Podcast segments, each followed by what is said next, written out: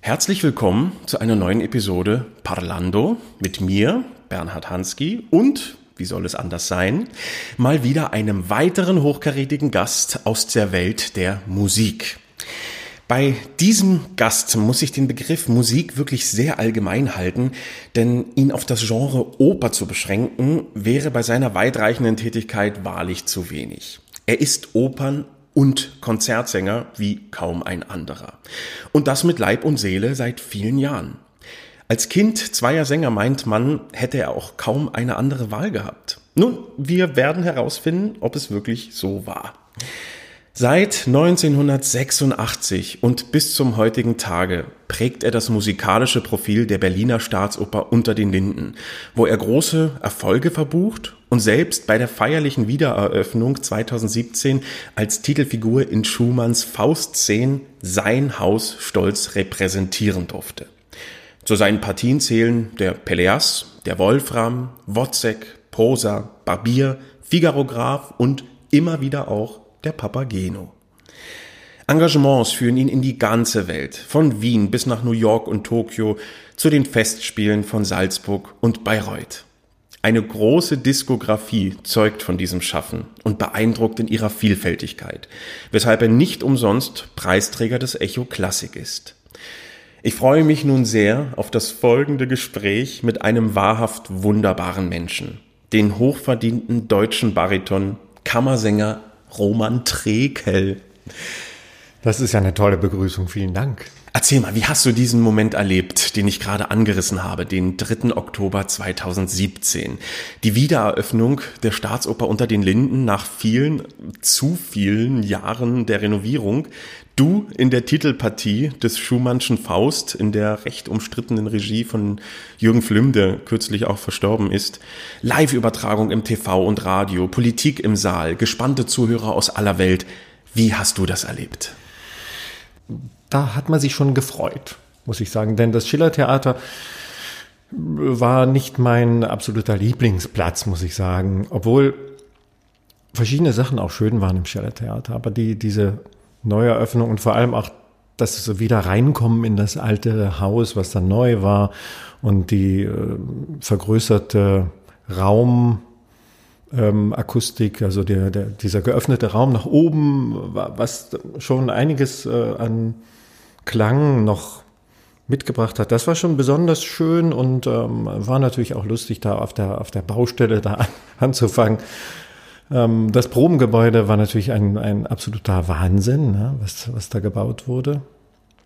Also vieles war sehr toll, sehr beeindruckend und schön und auch ähm, in diesem Provisorium, was wir da vorfanden, war es auch sehr witzig, weil wir dann zum Teil auch gar keine funktionierenden äh, Toiletten hatten und äh, selbst Garderoben, ihr habt euch dann irgendwie auf der Seitenbühne umgezogen. Ja, ne, zum Teil Anfang. das und Elsa und ich mussten uns hinterher mal eine Dusche teilen, also in versetzten Zeiten, weil wir völlig zugeschminkt und äh, beschmiert waren und äh, ja, das war insgesamt war es schon toll. Es war kurios und chaotisch, aber eine schöne Erfahrung. Aber hat das Haus auch etwas eingebüßt von seinem alten Charme? Also gerade wenn ich an die Garderoben denke, da hat sich ja alles verändert. Ja, dieser, naja. Die Patina ist ein bisschen ab, oder? Ein bisschen dieser, dieser, dieser alte, dieser Charme, der natürlich auch in seiner Ranzigkeit äh, so eine gewisse Ausstrahlung hatte, war natürlich immer äh, so ein weinendes und ein lachendes Auge, dass der, der, der Durchgang und, äh, unterhalb der Straße war natürlich gruselig äh, im letzten Stadium der, der, der alten Staatsoper anzusehen und auch zu riechen.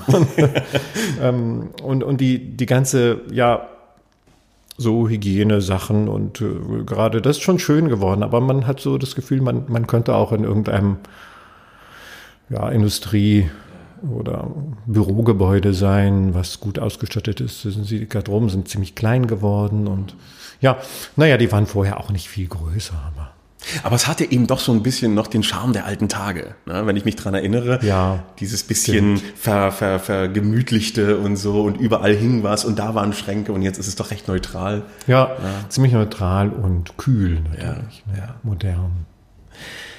Deine Mutter ist Ute Trekel-Burkhardt, eine der berühmtesten Mezzosopranistinnen aus der ehemaligen DDR. Dein Vater, Jürgen Trekel, ein etablierter Bass der Hallenser Oper. Es gab für dich irgendwie kein Entrinnen vor der Musik, oder? Wie hat man sich das vorzustellen? genau so. Aber letzten Endes doch anders, denn äh, meine Eltern haben natürlich genau das gemacht, was wir als Eltern, die Sänger sind, auch tun, nämlich ihre Kinder im Grunde ein bisschen davor zu schützen. Äh, Inwiefern haben Sie das bei dir probiert? Sie haben mich ähm, zu, zumindest nicht in die Singerichtung gefördert oder gebracht oder auch nicht auf Ideen gebracht, die in dieser Richtung, äh, in die Richtung gingen, sondern erstmal über Instru Instrumente zur Musik äh, angeregt, also zur Musik sozusagen äh, ja ein bisschen ge ge gewiesen in den in den Weg. Mein Großvater war Dirigent und Pianist und ein äh, ja für mich war mein Großvater eigentlich damals als Kind äh, Gott. Von welcher Seite? Mütterlicherseits. Mütterlich, also der Vater meiner Mutter und der hat uns äh, Enkel, Söhne sehr schön und auf eine besondere innige Weise, spielerische Weise auch mit der Musik in Verbindung gebracht. Und ich fing dann relativ früh an in der Musikschule hier in Berlin. Friedrichshain mit Geige und dann auch, nachdem das nach einem Jahr nicht so äh, so richtig äh, gut War nicht so dein war nicht so mein Instrument, genau, habe ich dann Blockflöte gespielt. Lustigerweise hat mir das wahnsinnig viel Spaß gemacht. Also Toll, war ein ist auch ein schönes Instrument. Blockflötenkind Ja. Und habe sehr schöne Barocksachen gespielt und habe das sehr geliebt und habe dann Oboe gespielt. Aha. Das ist sogar recht ernsthaft. Ja, ne? zehn Jahre mit, mit Hochschulstudienbeginn und während des Studiums dann Wechsel zum Gesang. Komischerweise. Man fragt sich immer, warum. Warum hat er das gemacht? Warum ist er nicht ins Orchester gegangen? Ja. Und das haben meine Eltern dann auch gesagt. Ach Junge, kannst du, du könntest doch jetzt so schön Orchestermusiker werden und dann hast du dein, deine Stelle in, in einem schönen Orchester, dann machst du noch schöne Projekte mit Konzerten und, und Kammermusik und so. Nein, das Kind musste dann doch Sänger werden. Also da war eine innere Stimme, die hat dich dann doch irgendwie von der Bahn abgebracht. Ja, die hat mich abgebracht und hat mich irgendwie verlockt Ja. und verführt, Ja. muss ich sagen. Aber wie hast du es ansonsten wahrgenommen, zwei Sänger als Eltern zu haben? Also wirklich dieses, diesen Sängeralltag mitzubekommen. Hat dich das fasziniert? Hat dich das, war das manchmal auch unangenehm vor deinen Freunden zum Beispiel? Irgendwie, oh, der mit den Sängereltern und die Stars und Nee, lustigerweise gar nicht, denn meine Eltern haben das auch gar nicht in dieser Weise, äh, haben da kein, keine Glorifizierung um sich herum veranstaltet. die haben das privat nicht zelebriert. So ist das. Mein Vater hat zu Hause, wenn er da war, der war ja meistens im, also in seinem Engagement in Halle oder damals noch in Frankfurt oder hat er angefangen. Also Ah ja, der war schon Gleistheater. Hat, hat einige Stationen hinter sich. Spannend. Meine Mutter hat nie zu Hause gesungen, keinen einzigen Ton. Die haben wir zu Hause nie singen gehört. Die hat im Grunde nur ihre Proben in den in den Opernhäusern und die Vorstellung gemacht und ähm, Insofern hatten wir diesen, diesen, äh, der gestresste Sängervater oder gestresste Sängermutter zu Hause hatten wir nicht. Wo es aus allen Türen dann Mimimi, das gab's nicht. Nee, das gab es nicht. Wir hatten immer mal das Problem, dass meine Mutter nachmittags vor Vorstellungen schlafen wollte und die Nachbarn irgendwas machten, weiß ich nicht, in, in Betonwände bohren und so. Das war dann nervig und äh, sonst war das eigentlich sehr ganz normal eigentlich, ganz normales. Nur dass eben die Mutter, die meistens da war, eben abends arbeitete. Vormittags, nachmittags frei, vormittags Probe, nachmittags mit den Kindern ins Schwimmbad und abends Vorstellung und dann war bei uns irgendeine Kinderfrau, die wir dann veräppeln konnten. Aber bist du auch gern schon frühzeitig mitgegangen in die Oper und hast dir angeschaut, was deine Eltern so treiben? Ja, schon. Ich war schon oft mit. Gerade Rosenkavalier habe ich unzählige Male gesehen, glaube ich. Ja. Kannst du dich so an das erste bewusste Opernerlebnis erinnern? Nee, lustigerweise nicht. Aber ich war viel in Carmen früher, als, als meine Mutter in einer komischen Oper gesungen hat.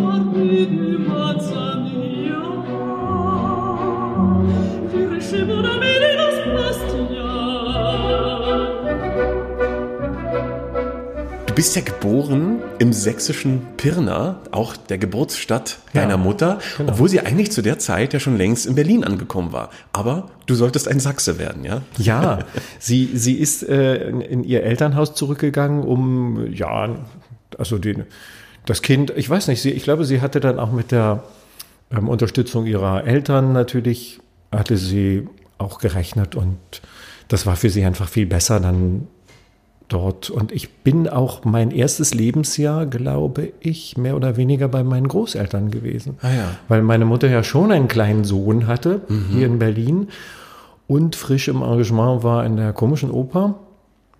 Und ich weiß noch, weil du gerade gefragt hast, mein erstes Opernerlebnis, meine Mutter hat immer erzählt, dass ich, als, als sie Page in Salome war, dass ich da, also da war sie schwanger mit mir. Ja. Da war ich schon dabei. Ja. ich da, ja. Das war das erste Opernerlebnis. Wer weiß, Strauß. Wer weiß, was das mit mir gemacht hat, um genau. Gottes Willen. Wollen wir nicht näher erörtern. Aber aufgewachsen bist du dann auch in Berlin. Also ja. Pirna war wirklich eigentlich nur die erste Station und dann ja. ging es in Berlin weiter. Die erste Station und die ähm, freudige Wiederkehr in jeden, in, in, in jeden Ferien zu den Großeltern und Elbsandsteingebirge erforschen und erwandern. Das war so eine herrliche Gegend. Ja. Das war meine große Liebe eigentlich. Ja. Neben deinen Eltern, wen hast du so vergöttert? Wer waren so deine Vorbilder, wo du angefangen hast, dann selber irgendwie die Stimme und die Musik zu entdecken? Ja, schöne Frage. Ich habe meine Eltern im Grunde als Sänger gar nicht als Vorbilder richtig wahrgenommen, weil mein Vater als Bassist mir zu tief war.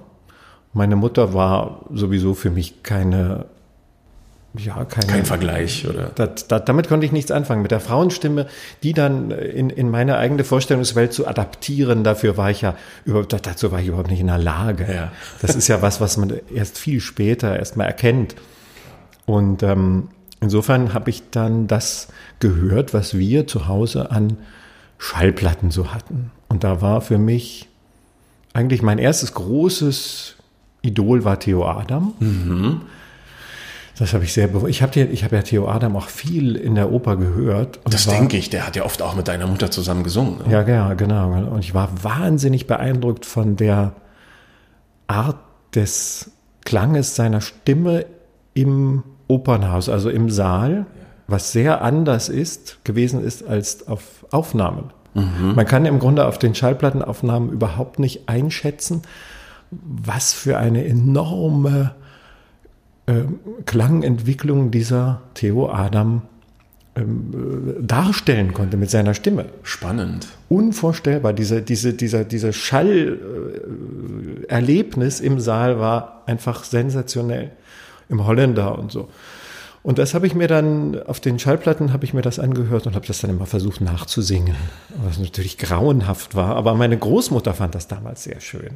Wie du das, das gemacht das hast. War, ja, das war ja. irgendwie für mich, hatte das einen gewissen Trost und auch eine, so, so eine Art von innerer Bestätigung, ja, da mache ich das jetzt weiter. Und ja. wenn meiner Omi das gefällt, dann ist das schon mal ganz schön. Meine Mutter hat dann irgendwann mal, nachdem ich mich dazu durchgerungen hatte, ihr vorzusingen, ähm, hat dann, stand dann etwas unschlüssig vor mir und sagte, ja, ja, ist ganz schön, ist ganz hübsch, aber kannst du nicht lauter? Das muss lauter sein. Kannst, versuch doch mal lauter zu singen. Und ich dachte, ich schrei schon. In höchster Not. Du fühlst schon die Säle. Ja, war natürlich nicht so. Ja. Deine Mutter ist ja auch Pädagogin, Professorin gewesen an der UDK später. Hat sie dich dann auch tatsächlich unterrichtet am Anfang? War sie Nein. deine Lehrerin? Nein, sie war nicht meine Lehrerin. Sie hat das von Anfang an eigentlich abgegeben, bewusst, weil sie damals auch gar nicht an Unterrichten dachte. Und ähm, ich bin ja in der Hochschule gewesen, schon als äh, Oboe-Student und habe dann einen Fachrichtungswechsel gemacht, so nannte man das damals. Kam dann zu ähm, Heinz Reh. Ja, dem Bassisten der Staatsoper. Ja, der doch auch sehr verdienstvolle Bassist, wo, wo er immer über sich selbst sagte, er ist der Beste in der zweiten Reihe. ja, aber das stimmt. Das ist so ein Arbeiter, ne? Ja. Der irgendwie auch immer viel, dann auch über Einspringen geschafft hat, ja. größere Partien und eine sehr verdiente Karriere. Absolut, ja. Und wunderschöne Stimme und ein sehr geschmackvoller und liebevoller Lehrer. Ja. ja. Der hat mich dann, dann ja zum Lied gebracht eigentlich. Er hat mir, mir diese, diese Liebe zum Lied eigentlich den Grundstein dazu gelegt. Spannend, das kam durch ihn. Mhm. Herr Trickel, wir können nicht viel Arien machen. Ihre Stimme ist noch etwas zu jung. Ja. Schauen Sie mal Schubert-Lieder an, genau. Und da war dann der Grundstein gelegt. Ja. Ich träumte von bunten Blumen, so wie sie wohl blühen im Mai. Ich träumte von grünen Wiesen, von lustigem Vogelgeschrei, von lustigem Vogelgeschrei. Du hast dann sechs Jahre studiert bei ihm, von 1980 bis 86. Mhm. Wie war diese Ausbildung, der Weg zum Sänger? Der Weg zum Sänger war für mich erstmal verwirrend, verstörend, unklar. Ich war gewohnt, ähm, ein Instrument in die Hand zu nehmen oder meine Finger auf die Klaviertasten zu legen und dann, ja, also dieses Nichts haben, das war für mich erstmal, ja, wie so ein, wie so ein Verlust auch, ne? mhm. wie so ein kleiner Schock, nichts zu haben. Man muss auch, auch zu stehen, vor eine, also als ich vorsang da vor diesem ehrwürdigen äh, Gremium, was mich dann anhörte mit Günter Leib, Kammersänger Günter wow. Leib im Vorsitz. Die ganze so. Riege, ja. Die ganze Riege saß da. Und dann stand ich da und dachte zunächst mal, was mache ich mit den Händen? Warum zittern meine Knie? Wo soll ich jetzt überhaupt hingucken? Das war für mich völlig neu. Wenn ich Oboe-Vorspieler hatte, konnte ich auf Noten gucken oder konnte zumindest hatte ich irgendwie eine klare Vorstellung, was ich davon, was ich tue überhaupt. Na, und die Frage, wohin mit den Händen, stellt sich da gar stellt nicht, ne? gar weil die genau. brauchst du ja aktiv. Die zittern ja. zwar auch die Finger, aber ja. die sind wenigstens am Instrument. Sind beschäftigt. das war für, für mich als äh, sozusagen Sänger, Anfänger, war das eine Umstellung, die schon auch, ja, die hat schon so eine persönliche Komponente, finde ich. Natürlich auch überhaupt. Ich finde, man selbst zu sein, gerade bei so einem Liederabend oder bei, vor einer Jury zu singen, ist doch das Schlimmste, oder? Ja, das, das, genau das ist, glaube ich, das Problem gewesen, dass ich als Oboist oder als Pianist, ich habe ja auch sehr viel Klavier gespielt, weniger quasi dem ausgesetzt war. Man ist dann mehr man selbst, das stimmt. Und damit muss man erstmal zurechtkommen. Total. Gerade als junger Mensch, wo als man irgendwie Mensch. so unsicher noch ist in der Selbstfindungsphase. Genau, mit nicht mal 20. Ja, Wahnsinn, ne? Ja. Naja. Aber es hat dich nicht abgeschreckt. Also es du hast dir nicht gedacht, oh, doch, vielleicht wieder zurück zur Oboe, oder? Das konnte mich dann doch nicht genügend abschrecken, nein. Gott sei Dank. Ich habe hab es irgendwie weitergemacht und es ging dann immer besser auch mit der Selbstfindung. Und tatsächlich mit den ersten kleinen Erfolgen vor Publikum wächst natürlich auch das Selbstvertrauen und auch die ja, irgendwie die Freude daran zu gestalten und mit wenigen oder mehr Mitteln auszuprobieren, was kann ich machen, was geht gut, was geht nicht, was, was kommt gut an, was kommt schlecht an. Also die Sachen stellen sich dann nach und nach ein, das kennt ja dann jeder irgendwann mal. Und daran bin ich dann irgendwie, habe ich mich so nach und nach hochgehangelt, hochgearbeitet, ja. hochgezogen an ja. den an dem Seil der Selbstverwirklichung. Aber für Heinz Reh auch keine leichte Aufgabe, den Sohn einer großen Kollegin zu unterrichten, oder? Ja, ich, wenn du das so sagst, stelle ich mir das auch ja nicht, nicht unproblematisch ja. vor. Da hat man doch so einen gewissen Erfolgsdruck auch. Ja, natürlich. Und vor allem, man sieht dann die Mutter bei der Arbeit und mhm. hat wahrscheinlich auch immer so das Bedürfnis, irgendwie sich auszutauschen oder ja. zu sagen, und heute hat er das. Also es ist für alle irgendwie wahrscheinlich auch eine befremdliche Situation, ja. kann ich mir vorstellen. So auch für, für so einen Elternteil nicht so einfach, dass man jetzt nicht den Lehrer der Kinder mit so einer Art von Erwartung ja. anschaut die ganze Zeit und vielleicht auch so fragend ja. und fordernd blickt. Da muss man auch vielleicht, ja. Warum hat er das hohe G noch nicht? Ja, was ist denn da los, Heinz? Ja, hat alles seine beiden Seiten, ja. Das mit dem hohen G hat sowieso eine Weile gedauert. Ja, das glaube ich aus eigener Erfahrung. Aber jetzt ist es dafür umso sattelfester. So ist es. Ja, im Jahr deines Abschlusses hast du dann schon alles andere als kleine Brötchen gebacken. Du bist direkt in das Opernstudio der Staatsoper Berlin, also auch wieder zum Arbeitsplatz deiner Mutter. Also Entschuldigung, dass ich das immer wieder so die Parallelen ziehe, aber ich finde das so bewundernswert und einerseits auch eben doch recht problembeladen, oder? Also jetzt kommt dann plötzlich der Sohn der führenden Mezzosopranistin des Hauses auch an das Haus. Das gibt doch sicherlich nicht auch nur positive Stimmen, oder? Wie hast du das erlebt? Ja, genau. Ähm, zum Teil, zum Teil habe ich das so erlebt, so wie du beschreibst. Andererseits ist, war meine Selbstwahrnehmung da auch noch sehr, ähm, sehr unterschiedlich von dem, wie mich andere wahrgenommen haben. Ich habe später mal erfahren, dass ein paar Kollegen sich gewundert haben, warum der junge Trekel da so ähm, erhobenen Hauptes und selbstbewusst durch die Kantine der Staatsoper läuft mit seinen 19 Jahren.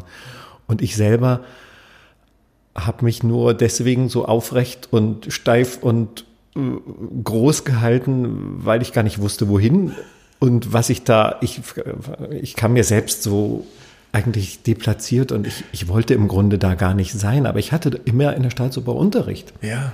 Also du kanntest das Haus natürlich in- und auswendig. Ja, ne? also Heinz Reh hat immer in den Probezimmern der Staatsoper unterrichtet. Und deswegen musste man ja da irgendwie durch. Man musste auch durch die Kantine. Wenn man sich was zu trinken holte, musste man durch die ganze kan Kantine marschieren, von hinten bis vorne. Und da saßen dann natürlich die ganzen ähm, großen, bewunderswerten Kollegen und haben einen natürlich da auch gemustert von oben bis unten. Und ich war schon ja sehr groß. Ja, also ich meine, man muss auch sagen, erhobenen Hauptes geht auch gar nicht anders, Geht wenn man zwei Meter anders. groß ist, oder? Ja, ich musste ja irgendwie da, und da bin ich da so durchgestarkst und dann haben die so, ja, der Träkel, da ist ja hier schön, schön zu Hause hier. ja, und das war mir hinterher, als ich das mal so mitbekommen habe, war mir das wahnsinnig unangenehm, weil ich mir da eigentlich wir- wirklich sehr klein mit, mit, mit Hut vorkam und mich da eigentlich lieber versteckt hätte und lieber gleich hoch ins Probezimmer ge, ge, geschlüpft, was ich auch oft getan habe. Aber später mit zunehmendem Erfolg auch in meinen eigenen Rollen im Opernstudio und dann auch im Engagement war natürlich ich dann irgendwie einer von den Jungen und kam dann auch mit den älteren Kollegen zusammen, wurde von denen auch sehr, sehr lieb aufgenommen. Harald Neukirch und diese ganze Henno Gardun und Joachim Arndt und die waren, und Olesch und so, Peter Ja. Olesch, Peter Menzel, die waren alle richtig nett und die, die haben mich richtig eingeschlossen in ihren Kreis. Da war ich bei Ariadne auf Naxos, war ich der Jüngste als Harlekin zwischen den ganzen Diese ganzen genannten Genau, als, genannten, als, als, äh, als Komödianten da, ja. Komödiantentruppe und ich als kleiner Roman kam als Harlekin da rein, weil, weil der Erhard Fischer mich unbedingt da drin haben wollte. Toll, in seiner Produktion. Ja, der hatte da eine Wiederaufnahme gemacht von seinem eigenen, von seiner Produktion und wollte, dass ich das mitmache. Erst sollte ich das mitstudieren. Olaf Bär hatte damals die Wiederaufnahmepremiere und ich sollte das dann richtig mitstudieren und habe dann auch Vorstellungen bekommen und habe das auch sehr geliebt, muss ich sagen.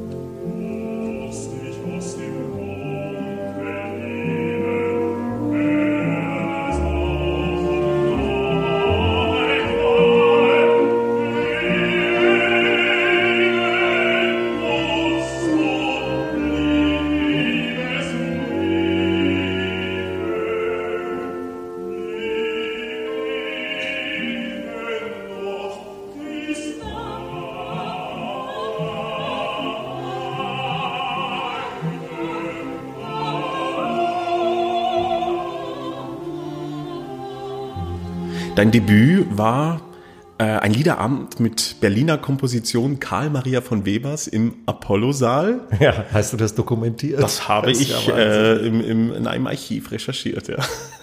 Und dann eben schon Ende des Jahres auf der großen Bühne. Was kommen da für Bilder hoch? Ja, vor allem Stress. Ja, Stress, Angst ähm, und, und äh, ja, erstmal natürlich Überforderung. man ist auch nicht einfach, diese Partie, muss man Ist sagen. Also wenn ich einfach, mich ja. erinnere, wie lange ich irgendwie für dieses kleine Harlequin-Lied gebraucht habe, ehe ich damit irgendwie zufrieden war, Ja. sind ein paar Jahre ins Land gegangen. Genau. Und dieses Singen auf einer großen Bühne in einem Haus, es ist ja jetzt kein Riesenhaus, aber es ist schon für einen, für einen Ab- Absolventen, einen Studenten, der sonst mal in so kleinen äh, Theaterchen mal was gesungen hat, ist es schon was, was Großes. Oh ja. Und ähm, man muss auch sagen, diese, mm, diese Wahrnehmung, wenn man dort singt, damit wird man während des Studiums ja nicht konfrontiert. Man ist ja ähm, auf der Bühne allein, relativ allein. Man hört, wenn man selbst singt, quasi nichts vom Orchester. Man hört die Kollegen um sich herum, wenn die auch singen, sehr laut. Man hört sich selbst und man singt im Grunde allein. Ja. Dieses, dieses Miteinander musizieren, was man so als Idealvorstellung hat von, von Oper und Konzert oder auch, ja, Kammermusik. Von der Kammermusik kannte ich das. Man musiziert mit allen anderen. Man hört alle, Ja. alles in Ordnung. Wunderbar. Auf der Bühne plötzlich singt man, man hört sich man hört kein Orchester. Man sieht da vorne nur acht, neun Meter entfernt jemanden, der den Takt schlägt. Man denkt, okay, wenn ich jetzt da mitsinge mit dem Takt, dann ist es vielleicht richtig. Wenn ich nicht mitsinge, merke ich auch keinen Unterschied, ja. weil ich ja nichts vom Orchester. Richtig, man hört es dann immer erst, wenn es zu spät ist, wenn man Richtig. ausgesungen hat, ob es irgendwie zusammen war. Ja. Ja. Und bei Ariadne war das auch so, dass wir auf diesem Ariadne-Felsen, der da aufgebaut war, ziemlich weit hinten waren. Und ziemlich weit oben auch. Und dieses Harlequin-Lied, was ja jeder kennt und was auch sehr süß ist und schön, war dann da ganz oben. Und vorher musste ich dann auch meine Kollegin Brigitte Eisenfeld auf dem Arm, äh, auf beiden Armen da hochtragen. Also richtig große Stufen ja. hoch mit einer richtigen erwachsenen Frau. Klar. Ist ja nur eine kleine, zarte Person gewesen, aber ich war nun auch nicht so ein, so ein Muskelprotz. Und ähm, da war ich richtig außer Atem. Und dann musste ich mich da hinsetzen und dieses Liedchen dann so locker anfangen. Und ich war total außer Atem. Mein Herzschlag war viel zu hoch und ich musste eigentlich ständig nachatmen, konnte aber nicht. Und dann hatte ich auch noch einen Hut auf, habe mich ganz komisch gehört, ganz dumpf und äh, so abgeschnitten. Und es war eigentlich richtig stressig. Genießen kann man es in dem Moment dann nicht wirklich. Ne? Ja, genau. Ich finde es toll, dass du das sagst, unter was für Bedingungen wir auf der Bühne eigentlich agieren, weil ich glaube, das Publikum macht sich davon wirklich keine Vorstellung. Eben dieses, dass man das Orchester eigentlich nicht hört, weil natürlich der Klang nach draußen zu den Leuten geht, dass wir uns nur hören, dass wir die Kollegen manchmal auch zu laut, manchmal zu wenig hören in einem Ensemble. Es sind schon eigentlich fiese Bedingungen. sind ne? fiese Bedingungen. Das, davon macht man sich keine Vorstellung. Nein, Ja. wenn man das nicht selbst erlebt hat, die draußen denken immer, Mensch, warum schleppt denn der jetzt, hört der denn nicht oder kriegt der nicht mit? Ja. Aber das ist schon manchmal ein Kampf, oder? Das ist, ja, ja. Ja. Das ist nicht dieses, dieses schöne, wunderbar zusammenmusizieren, was man ja im Konzert oder so machen kann. Außer in Bayreuth, da ist es ganz schön, weil man Ah, ja. vom Orchester sehr viel hört. Ach, tatsächlich. Ja. Das ist ein anderes Erlebnis auf der Bühne. das ist ein anderes Erlebnis. Da hört man durch diese Rundung ne, von dieser. Ja, ja, die sind ja dazu ge, halb zugedeckt. Genau, Ne? die, die, die, die Abdeckung ist ja so abgerundet und, Mhm. und wirft quasi den Klang auf die Bühne zurück erstmal. Der Luxus, ja. Und da hört man ziemlich viel. Und äh, auch daran muss man sich erstmal gewöhnen, weil man immer denkt, man muss dagegen anschreien. das musste ich dann beim, da, in Bayreuth konnte ich zu, zum Glück mit kleineren Partien erstmal mich reinfummeln in Meistersänger Ja, ja. und dann Heerrufer. Nochmal zurück zu, zu dieser Ariadne. Ist das Zufall, dass du im ersten Jahr noch nicht mit deiner Mutter gemeinsam die Ariadne gemacht hast? Oder Ja, das ist Zufall. Zufall hat nicht Reiner einer, Zufall. Dass, dass man sagte, man, man will euch noch nicht den Stress antun zusammen in einer. Nein, da, da, da, darum kümmert sich kein Mensch in der Okay. Oper. Das kam dann aber die Spielzeit darauf, wo deine Mutter dann der Komponist war. Gut, ihr habt im Vorspiel nicht so wahnsinnig viel zu tun, aber doch, ihr steht am Abend gemeinsam auf der Bühne. Wie war das dann für dich? Ja, das, das war irgendwie das war irgendwie schön. Für sie war es wahrscheinlich stressiger als für dich, oder? Wahrscheinlich, ja. Ich habe ich hab so ein bisschen rumgestanden und zugeguckt und habe immer versucht, dass ich nicht irgendwo stolper oder hinfalle oder blöd aussehe. Ja, ja. In einer blöden Haltung rumstehe und ein dummes Gesicht mache und so, womit man so beschäftigt ist auf der Bühne. Ja, ja, doch, gerade am Anfang, ne? Ja. wenn man irgendwie noch sich alles da ersuchen muss. Ja. Ja. Und meine Mutter war natürlich eine sehr intensive Bühnenperson, schon, schon immer. Und da auch als Komponist ist die herumgewirbelt und hin und her gerannt und hat, ja, hat das alles an sich gerissen sozusagen mit ihrer Ausdruckskraft. Ja, das loben ja viele bei ihr, ne? dass Ja. sie so eine, so eine ein, un, unfassbare Ausstrahlung auf der Bühne hatte. Ja, ja. Die hatte auch dieses, dieses äh, sichere Gefühl, mit dem, mit dem Körper sich so zu stellen, dass sie, dass sie im Grunde niemals weg ist. Ja. Also diese Konstellation, was man ja manchmal so lernt, Schachfigurenartig sich Genau. zu bewegen. Wenn der eine dorthin geht, muss man gleichermaßen wieder irgendwie ein Dass man nicht brav in einer Reihe steht. Ja. Genau, Gegengewicht herstellen, Parallelen vermeiden, Lücken füllen, ausnutzen, Konstellationen suchen. Und darin ist sie absolute Meisterin. Ja, die wusste immer genau, wo sie stehen muss und wo sie nicht stehen darf. Ein tolles Gespür für die Ja, Bühne. genau.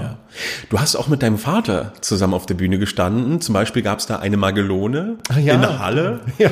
Aber in der Oper seid ihr euch da auch mal begegnet?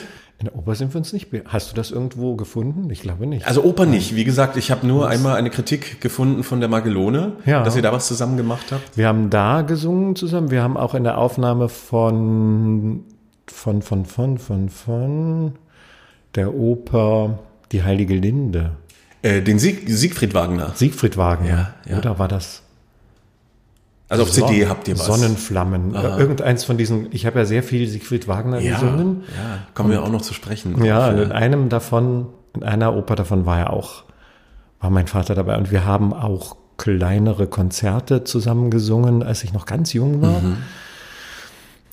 Da haben wir immer äh, Duett Flut Falstaff gesungen. Ach, Mit großem Erfolg.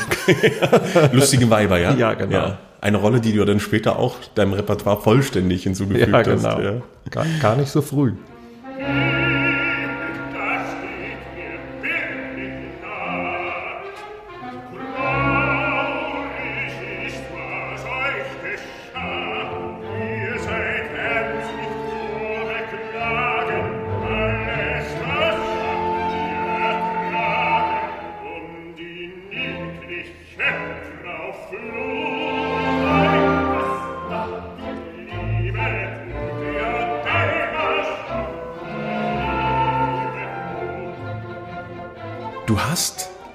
Zeit in der DDR aktiv miterlebt. Du bist kurz nach Mauerbau geboren, bist aufgewachsen als junger Mensch in der DDR, hast gearbeitet in der DDR. Wie hast du das System erlebt? Hat es dich eingeschränkt? Hat es Wünsche in dir hervorgebracht? Negatives, Positives? Wie, wie sind da deine Eindrücke aus dieser doch äh, recht interessanten Zeit?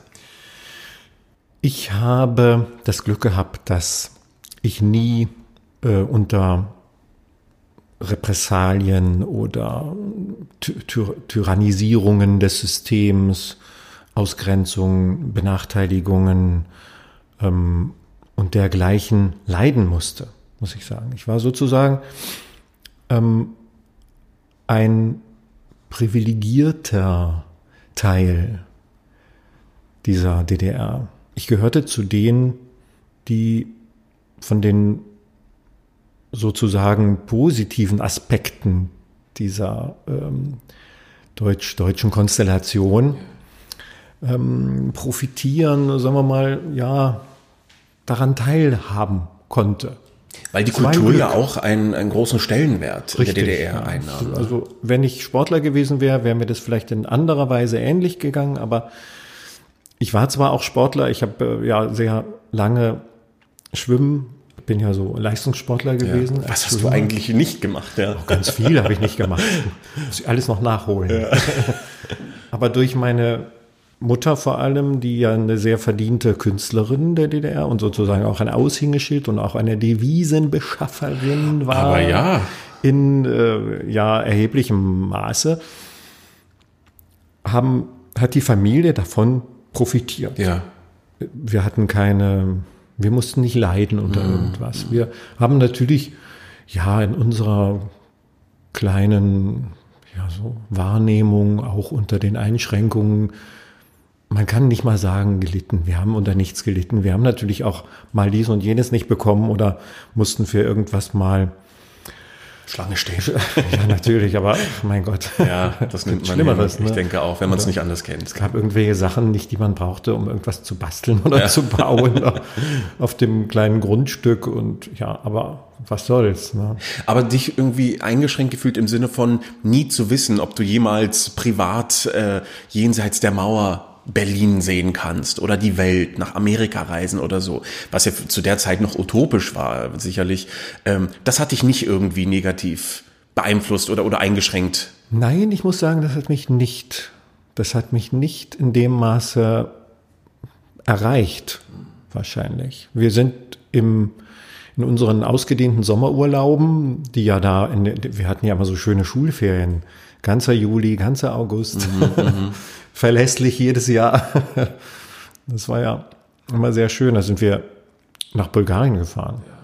Und später hat meine Mutter dann durch äh, aufgrund ihres Erfolgs und natürlich auch ihres zunehmenden Einflusses und auch äh, Spielraumes, den sie dann dadurch sich erarbeitet hat, äh, konnte sie uns auch mitnehmen nach Österreich. Ah ja, Also wir, das ging. Ja, wir Aha. Kinder waren schon mit 15, 16 Jahren schon in Österreich und so waren dann auch bei der Verwandtschaft in Westdeutschland. Wir sind also gereist tatsächlich. Wir, wir gehörten zu den privilegierten Ja. Leuten, die dann auch reisen durften. Okay. Und ich hatte, als ich ähm, im Opernstudio war, hatte ich schon Anfragen aus Belgien für Konzerte und hatte dann auch schon einen Reisepass. Ich hatte kurz vor der Wende hatte ich sogar einen Dauervisum-Reisepass zu Hause in meiner Schublade. Irre. Ich konnte also sogar, wenn ich gewollt hätte, hätte ich nach Westberlin zum Einkaufen fahren können. Verrückt, ja. Ja, also es waren, es gab immer so Leute, die dann gesagt haben, ja, Herr Trekel, schreiben Sie doch mal ans Ministerium. Sie, Sie müssen doch auch mal ähm, in der Deutschen Oper mal eine Vorstellung ansehen und schreiben Sie doch mal einen Antrag. Kann nicht schaden. Schreiben Sie ganz nett und höflich und begründen Sie das. Und dann dachte ich, ja, das ist doch Quatsch. Hab's dann da aber doch gemacht und wurde das bewilligt. Und dann bist du wirklich rüber und hast dir was angeschaut. Ja, bin habe ich wirklich gemacht. Bin dann in die Deutsche Oper und habe mir dann da wahnsinnig tolle Produktionen angeschaut mit, mit unglaublichen Sängern. War da sehr beeindruckt, bin dann wieder zurück in mein Ostberlin und habe da Die Eindrücke mitgenommen. Ja. Ja. Und ich hatte das Glück, dass ich, dass ich äh, wahrscheinlich zu uninteressant war, um von, äh, von, von Leuten jetzt ausgewählt zu werden, die dann kommen und sagen, Herr Tregel, können Sie nicht mal dies und jenes für uns rausfinden? Und das ist mir alles erspart geblieben. Interessant. Und auch vielleicht die, äh, vielleicht die, den, die Einbuße von solchen Privilegien, äh, in dem Fall, äh, dass ich das natürlich abgelehnt hätte. Aber das ist alles an mir vorbei. Ja, ich bin da so, Ja, Ja, ich äh, bin relativ- Macht aber Sinn, so wie du es Ja. erklärst, warum es alles so gewesen ist. Natürlich Ja. nimmt man es dann alles nicht so wahr, wie wir heute im Nachhinein oder ich, der zwar noch geboren ist in der Zeit, aber nichts miterlebt hat, immer denkt, wie es gewesen sein muss. Und Ja. äh, ja das ist verständlich, ja, Ja, ja. plausibel. Aber hast du diese negativen Sachen an der Oper zum Beispiel mitbekommen? Auch im Nachhinein, wo du merktest irgendwie, oh, da war jemand doch für die Obrigkeit tätig oder hat den anderen da so ein bisschen negative Fallen gestellt. Hast du das mitgekriegt an der Oper? ich habe das später dann erfahren, als das auch äh, bekannt wurde. In der, Im Zuge der Auswertung von solchen Aktivitäten und auch Leuten, die dann sozusagen auch entlassen wurden. Deswegen. Und es war schon unschön, auch zu merken, der war so die ganze Zeit schon bei Horch und Guck mit äh, angestellt. Ein, ein, ein äh, etwas problematischer Moment war der, der Sommer, als mein Bruder auf einer so Westdeutschland-Reise dann, ähm, als der volljährig war, dann beschlossen hatte, da zu bleiben. Der kam nicht mit, der kam nicht wieder mit zurück in die DDR. Oh. Und da hatten wir uns große Sorgen gemacht.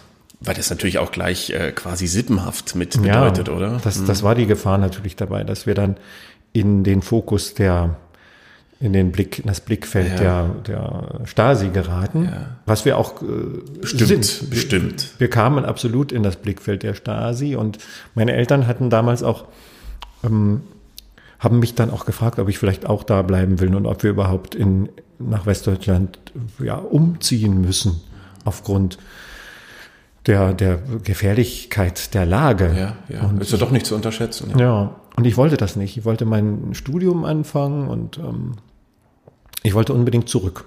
Also sind wir zurück, zum Glück. Und ähm, es gelang dann auch meiner Mutter äh, dort im Kulturministerium die, die richtigen Leute zu sprechen und dann den, den schlimmsten den schlimmsten äh, ja, Fall sozusagen abzuwenden. Wir sind also nicht eingesperrt worden, Ja. wir sind auch nicht befragt worden, zumindest ich nicht. Meine Eltern sind ja natürlich befragt worden von der Stasi, aber ich nicht. Und Das muss für deine Eltern fürchterlich gewesen Ja, sein, oder? ja. Ich meine, auch diese Angst zu haben, war es das jetzt beruflich? Ja, Weil ja, wir wissen genau. alle, ich meine, da muss nur ein Anruf getätigt werden Ja. und schon kann die Karriere zu Ende sein. ja, Ne? genau. Diese Gefahr war absolut da. Und das war wahrscheinlich nur dem der, der, der guten Fürsprache des damaligen Kulturministers zu verdanken, dass der seine Hand irgendwie über meine Mutter gehalten hat. Gott sei Dank, ja. Ja. Gott sei Dank. Spannende Zeit, ja. Wie hast du dann den Mauerfall erlebt? Hat dich das dann überhaupt groß tangiert, weil du eben schon diese Privilegien hattest? Diesen ganzen Umbruch? Ja, es hat mich schon sehr bewegt, muss ich sagen. Ähm, obwohl ich den Moment auch verpasst ha habe. Wir sind da gerade umgezogen in eine andere Wohnung. Und ähm, plötzlich kam am nächsten Morgen kamen die Möbel nicht. da, waren, da waren die alle zur Born Bornholmer Straße gefahren wahrscheinlich. Ja. Und dann kamen Freunde, um was aufzubauen, und haben gesagt, habt ihr das alles verpasst? Wir hatten kein Radio und kein Fernsehen, war alles aus. Lustig. Ja, aber das war schon toll. Ja. Das war schon beeindruckend. Das war für mich auch, ja, Historischer Moment. Ja, ja, ne? absolut. Aber an der Oper hat das ja auch eine große Welle ausgelöst von Veränderungen. Mhm. Ja, also da wurde ja wirklich alles umgekrempelt. Viele ältere Kollegen, die noch irgendwie rauskündbar waren, mussten gehen. Ich Mhm. glaube, auch deine Mutter war aktiv davon betroffen, von diesem großen Umschwung, oder? Wie habt ihr das erlebt? Ja, es gab so eine Zeit der, da, ja, einer, da, da knirschte es an allen Ecken und Enden. Die neue Direktion musste sich da in erheblicher Weise profilieren, auch vor, vor, vor natürlich vor Daniel, der da neu kam und ähm, der, der aber nichts, der hatte nichts gegen die, die alten Kollegen. Der hat sich auch alle persönlich angehört, hat sich mit jedem getroffen im Probezimmer und jeder hat was gesungen, wie so eine Arbeitsprobe. Mhm. Ja. Nicht auf der Bühne. Ist ja auch kein legitim, Vorsingen. ja, genau. Hat mit allen gesprochen, mit jedem Einzelnen. Das war eigentlich sehr angenehm. Viele haben das, glaube ich, abgelehnt, aber ich weiß zum Beispiel auch, dass Harald Neukirch da war. Der war nämlich direkt vor mir im Zimmer und hat ihm da seine hohen Cs vorgesungen. Das war, das war ganz toll. Der hatte ein, eine unglaubliche, schöne, strahlende Höhe, Ja, der Harald. ja. Und Daniel war da sehr beeindruckt und hat sich da sehr gefreut. Und ich glaube, von ihm ausgehend wäre das, so sagen wir mal, wenn er es wirklich äh, selbst kontrolliert, also in der Hand, also sich darum gekümmert hätte, persönlich, dann wäre das nicht so geworden. Verstehe. Also dieser Rundumschlag hätte so Ja. dann vielleicht nicht stattgefunden. Nicht stattgefunden. Das war so ein, so ein Teil der, der, dieser, dieser Übereifrigkeit der neuen Intendanz und auch ein, ein Teil von so einer, ja, da gab es so ein bisschen den, den, den Wunsch, sich zu widersetzen aus dem Ensemble, Ja.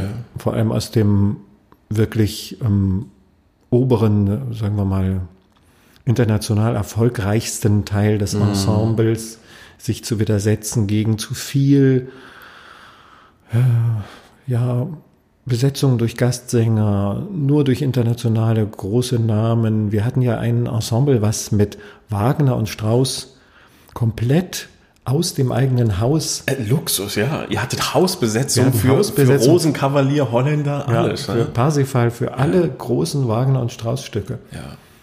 Und das sollte das sollte nicht einfach aufgegeben werden. Das, da haben sich viele sehr stark dafür eingesetzt, dass das erhalten bleibt, Ja. dass dieses Besondere an der Staatsoper überlebt. Und das wollte die neue Direktion aber nicht. Sie wollten unbedingt, koste es, was es wolle, Gastsänger haben mit sehr äh, einflussreichen Beziehungen, mit Agenturkontakten, mit äh, viel natürlich auch Publikum, Fanpublikum, mit, mit, mit äh, Publikum, was dann extra dafür auch nach Berlin kommen sollte.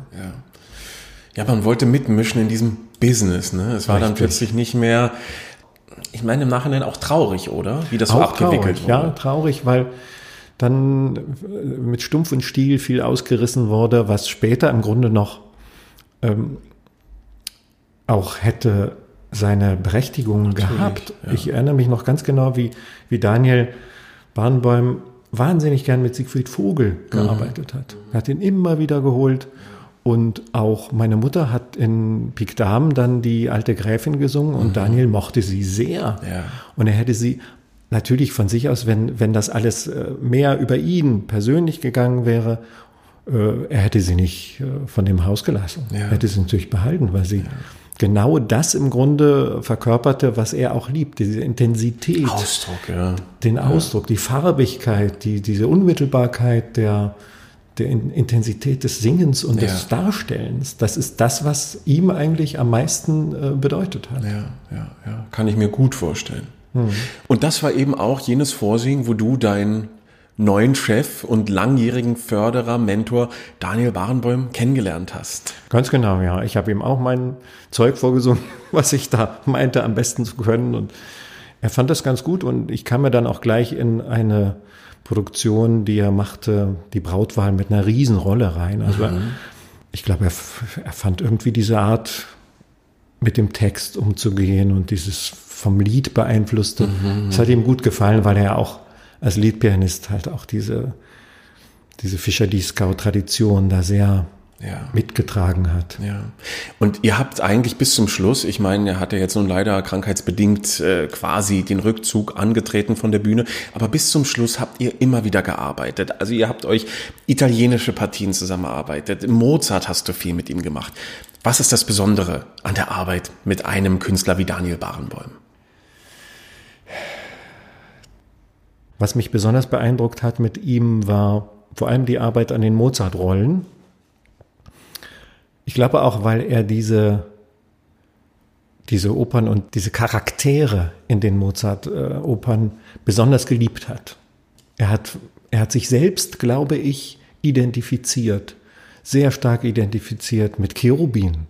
Lustig. Mit, ja, mit dem, mit dem Grafen, mit dem Grafen im Figaro hat er sich enorm identifiziert. Mit Don Giovanni hat er sich identifiziert. Er hat sich im Grunde mit Mozart Charakteren, Opernrollen viel mehr identifiziert als mit Wagner.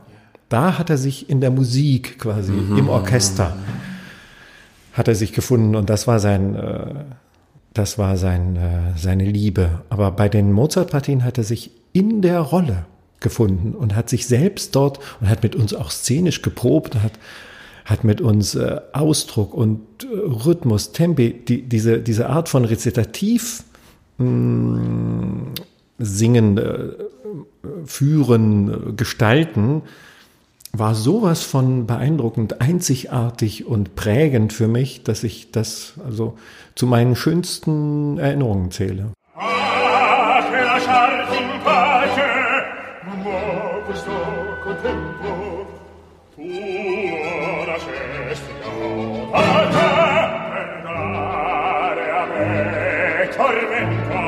e forse par per ridere per ridere di miei felicità. Fra speranza sola delle vendette mie quest'anima consola e giubilar mi fa e giubilar e giubilar mi fa e giubilar.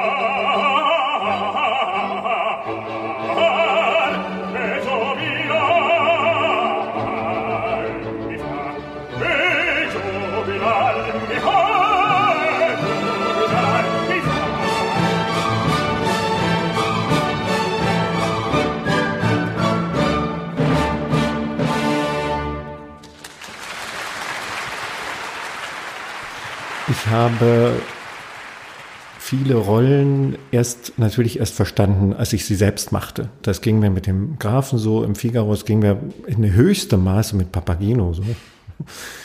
Ähm, bei dem Grafen hatte ich immer das Gefühl, dass der oft, ähm, dass der oft zu sehr fokussiert wird auf die vermeintlich komischen mh, Aspekte seines seines Ja, Daseins. dieses Tollpatschige dann, oder? Tollpatschige, dieses, dass ihm alles misslingt, dass es darauf, da gibt es so einen Fokus. Wenn man den, wenn man den auf, auf diesen, diese, diese, diesen Aspekt legt, dann wird er sehr lustig und verliert aber alles, Total. was ihn als Grafen ausmacht und verliert auch im Grunde die Konstellation zu den anderen, zu den anderen Figuren. Also sein Dasein in dieser Oper, was sich ja allein auf diese paar Stunden beschränkt, sein Dasein, äh, ist tatsächlich geprägt von, von extremer Verlustangst Oh ja. und, und Machtverlust. Und ich glaube, das ist auch ein Teil dieser Identif Identifikation, die, die unser Chef da äh, sozusagen erlebt hat, auch in diesem Graphen. Macht und Machtverlust, was da passiert. Ja. Wer hintergeht mich? Äh, wer ist noch loyal zu mir? Wa warum passiert das? Warum äh, gibt es Intrigen hinter meinem Rücken? Ja, alles Sachen, mit denen sich auch ein Daniel Barenboim auseinandersetzen musste. Absolut. Ja, ja. Und äh, damit muss sich fast jeder in, in einer hohen äh, Position im künstlerischen Betrieb auseinandersetzen. Agenturen, Intendanten. ja. Und ähm, ich glaube, diese, dieses Vermeiden der, der, der lustigen, tollpatschigen Sachen führt natürlich dazu, dass einem der Graf nicht sympathischer wird. Muss er aber auch nicht, Muss er oder? auch nicht, ja. ich meine, er hat ja nun auch wirklich viel verzapft und darf Ja. dann auch ruhig der Böse sein. Ja, und er, und er macht auch, er macht auch Sachen, die nicht schön sind. Natürlich nicht. Er missbraucht seine Machtposition. Aber ja. Und, äh, und man ist dann relativ froh als Zuschauer, wenn man sieht, wie diese, wie diese Figur bröckelt und, und zusammenfällt und die Dinge nicht mehr funktionieren, die sonst immer funktionierten. Aber als Graf hat man eben doch die Verpflichtung, das zu zeigen. Und wenn man das nicht macht, dann, dann finde ich, ist das irgendwo, dann ist es zwar lustig und man hat vielleicht so ein, ein paar Lacher, aber da fehlt dann sehr viel. Ja, ich habe das auch nie als lustige Partie wahrgenommen. Ich habe das erst gesehen, als dann eure Langhoff-Inszenierung abgelöst wurde durch die Flimm, Figaro-Inszenierung, der das sehr komödiantisch angelegt hat, also auch wirklich tollpatschig mit Hinfallen und Stolpern. Und das hat mir gar nicht gefallen, weil so Ja. habe ich die Partie zum Beispiel auch nie wahrgenommen und ich fand auch, das ist eigentlich für mich am Thema vorbei. Ja. Aber ist dieses Contessa Perdono am Ende, ist das ehrlich? Meint der Graf das ehrlich? Für den Moment ja. In diesem Moment schon. Ich weiß nicht, wie lange das anhält. ich glaube, da schätzt man ihn. Ich glaube nicht, dass es eine komplette Sinnes, äh, dass ein, ein, ein Wandel seiner Person nach sich zieht. Ja, zack, in drei Sekunden. Ja. Er wird, er wird am nächsten Tag wieder anfangen, seine Machtpositionen zu stärken und versuchen, dies und jenes wieder zu, äh, zu seinen Gunsten zu äh, beeinflussen. ja, die Barbarina wieder zu besuchen. Ja, oder wer weiß, wen es da noch gibt am Ja. Schloss. Aber ich glaube, in diesem Moment ist es schon ernst. Es muss ernst sein, sonst wäre es nicht so äh, tiefgründig und äh, ernst intensiv komponiert. Wie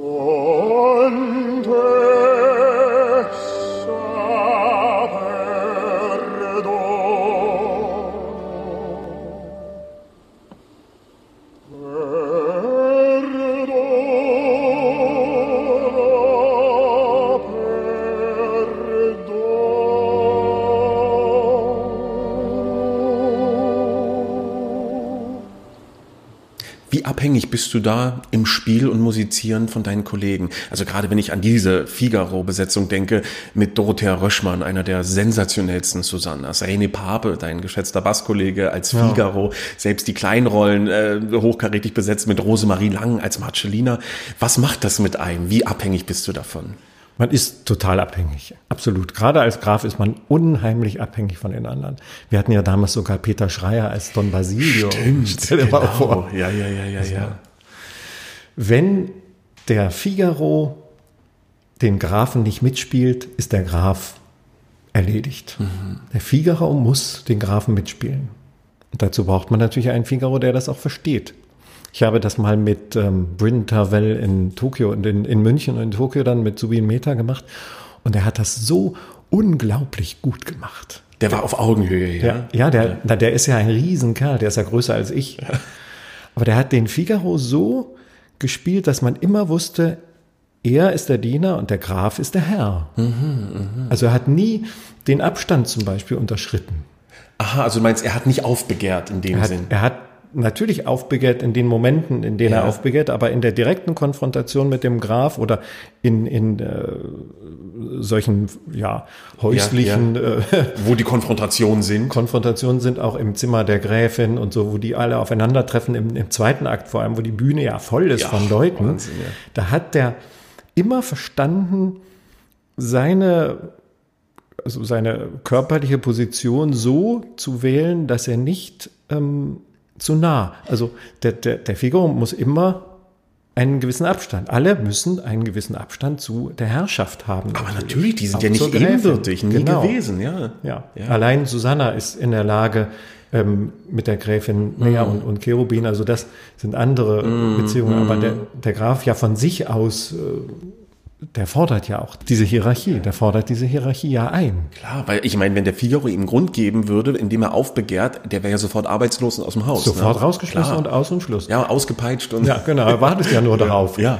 dass ja, er das machen kann. ja. Aber er kann es nicht, weil Figaro, und das kann eben ein Figaro machen. Er kann den Graf komplett kaputt spielen, Ja. indem er diese, diese, ist ja wie bei Raubtieren, indem er Mhm. diese, diese Sch- Schwelle immer unterschreitet. Und dann kann man nichts machen. ja. Kann man gar nichts machen. Ja, es ist, ist toll, diese Details auch äh, da, da mitzunehmen. Aber wir erleben ja auch heute oft, dass eben auf solche Details gar nicht Rücksicht genommen wird, weil vieles verfälscht wird. Wie erlebst du das? Also wenn du irgendwie merkst, du hast einen Regisseur, der eigentlich mit dem Stück nichts anfangen kann, der solche Details überhaupt nicht im Auge hat. Wa- Was macht das mit dir? Lässt dich das kalt? Machst du dann dein Ding oder streitest du oder wie erlebst du das? Das ist eine gute Frage. Ich habe mir immer, immer nach, ich habe mir darüber oft Gedanken gemacht, wie ich damit umgehe. Ich weiß zum Beispiel von meiner Mutter, dass sie oft gestritten hat. Meine Mutter ist ja ein, ein, eine sture Person, kann sie sein. Ist sie nicht an sich, aber kann das sein. Und äh, lässt auch andere Meinungen gern mal zerschellen an ihrem starken Willen. Und ähm, ich habe festgestellt, dass ich Streit nicht gern habe, persönlich nicht, privat nicht und auch nicht in der Arbeit. Das ist schon immer so gewesen. Ich versuche, die Dinge, die ich selber organisieren kann, für mich, für meine eigene Rolle zu organisieren. Für mich im Stillen, in meinem Kopf und dann auch in der Bewegung, in der Darstellung. Und auch in der, im Zusammenhang mit anderen, mit den Kollegen und so. Und mache da sehr viel für mich ähm, ohne dass ich darüber groß rede, ohne dass ich das debattieren oder diskutieren will Ja. und muss. Machst deine Hausaufgaben für dich. Ich mache meine Sachen für mich, die mir wichtig sind und äh, versuche den, den, den, den Angeboten und den Vorschlägen und auch manchmal den Wünschen und Forderungen des, des, äh, des Regie, der Regie, also der Leitung sozusagen der, der Produktion offen zu sein. Ja. Also ich möchte das nicht von, von, Grund, von Grund auf dann so ablehnen. Machst nicht zu. Ich mache nicht zu, ich, ich lasse es offen. Manchmal höre ich es mir einfach an. Wenn es mich nicht überzeugt, höre ich es mir zumindest an. Manchmal möchte ich auch darüber reden können und so, wenn das geht. Und dann findet man oft einen Kompromiss. Wenn man keinen Kompromiss findet, habe ich die Erfahrung gemacht, äh, es ist für mich angenehmer, wenn ich erstmal mitmache und nach und nach sortiere ich mir die Dinge so, wie sie für mich passen. Ja. Und dann merke ich meistens in, in, in, in über 90 Prozent der Fälle, dass es auch für die Regie passt. Denn wenn ich von einer Sache, wenn ich eine Sache überzeugend machen kann, dann ist es immer besser, als wenn ich eine Sache nur mache, Überstülpe, ja. ge- ge- weil sie gefordert wird und, und sie nicht äh, verkörpern kann. Aber gab es da auch mal einen Moment, wo du gesagt hast, Stopp, Abbruch, ich muss hier raus aus der Produktion, das geht gar nicht, die verlangen hier irgendwelche unmenschlichen Sachen? Nein. Gab's nicht. Noch nie. Nein. Zum Glück nicht. Hast du immer einen Weg gefunden? Ja, ich habe hab auch vielleicht Glück gehabt und keine besonders äh, Keine schwierig, Skandalinszenierung. schwierigen mitgemacht. Sachen mitgemacht. Ja. Skandalinszenierung. Oder ich habe irgendwas vergessen. Ich Verdrängt. dann. irgendwas verdrängt, vergessen.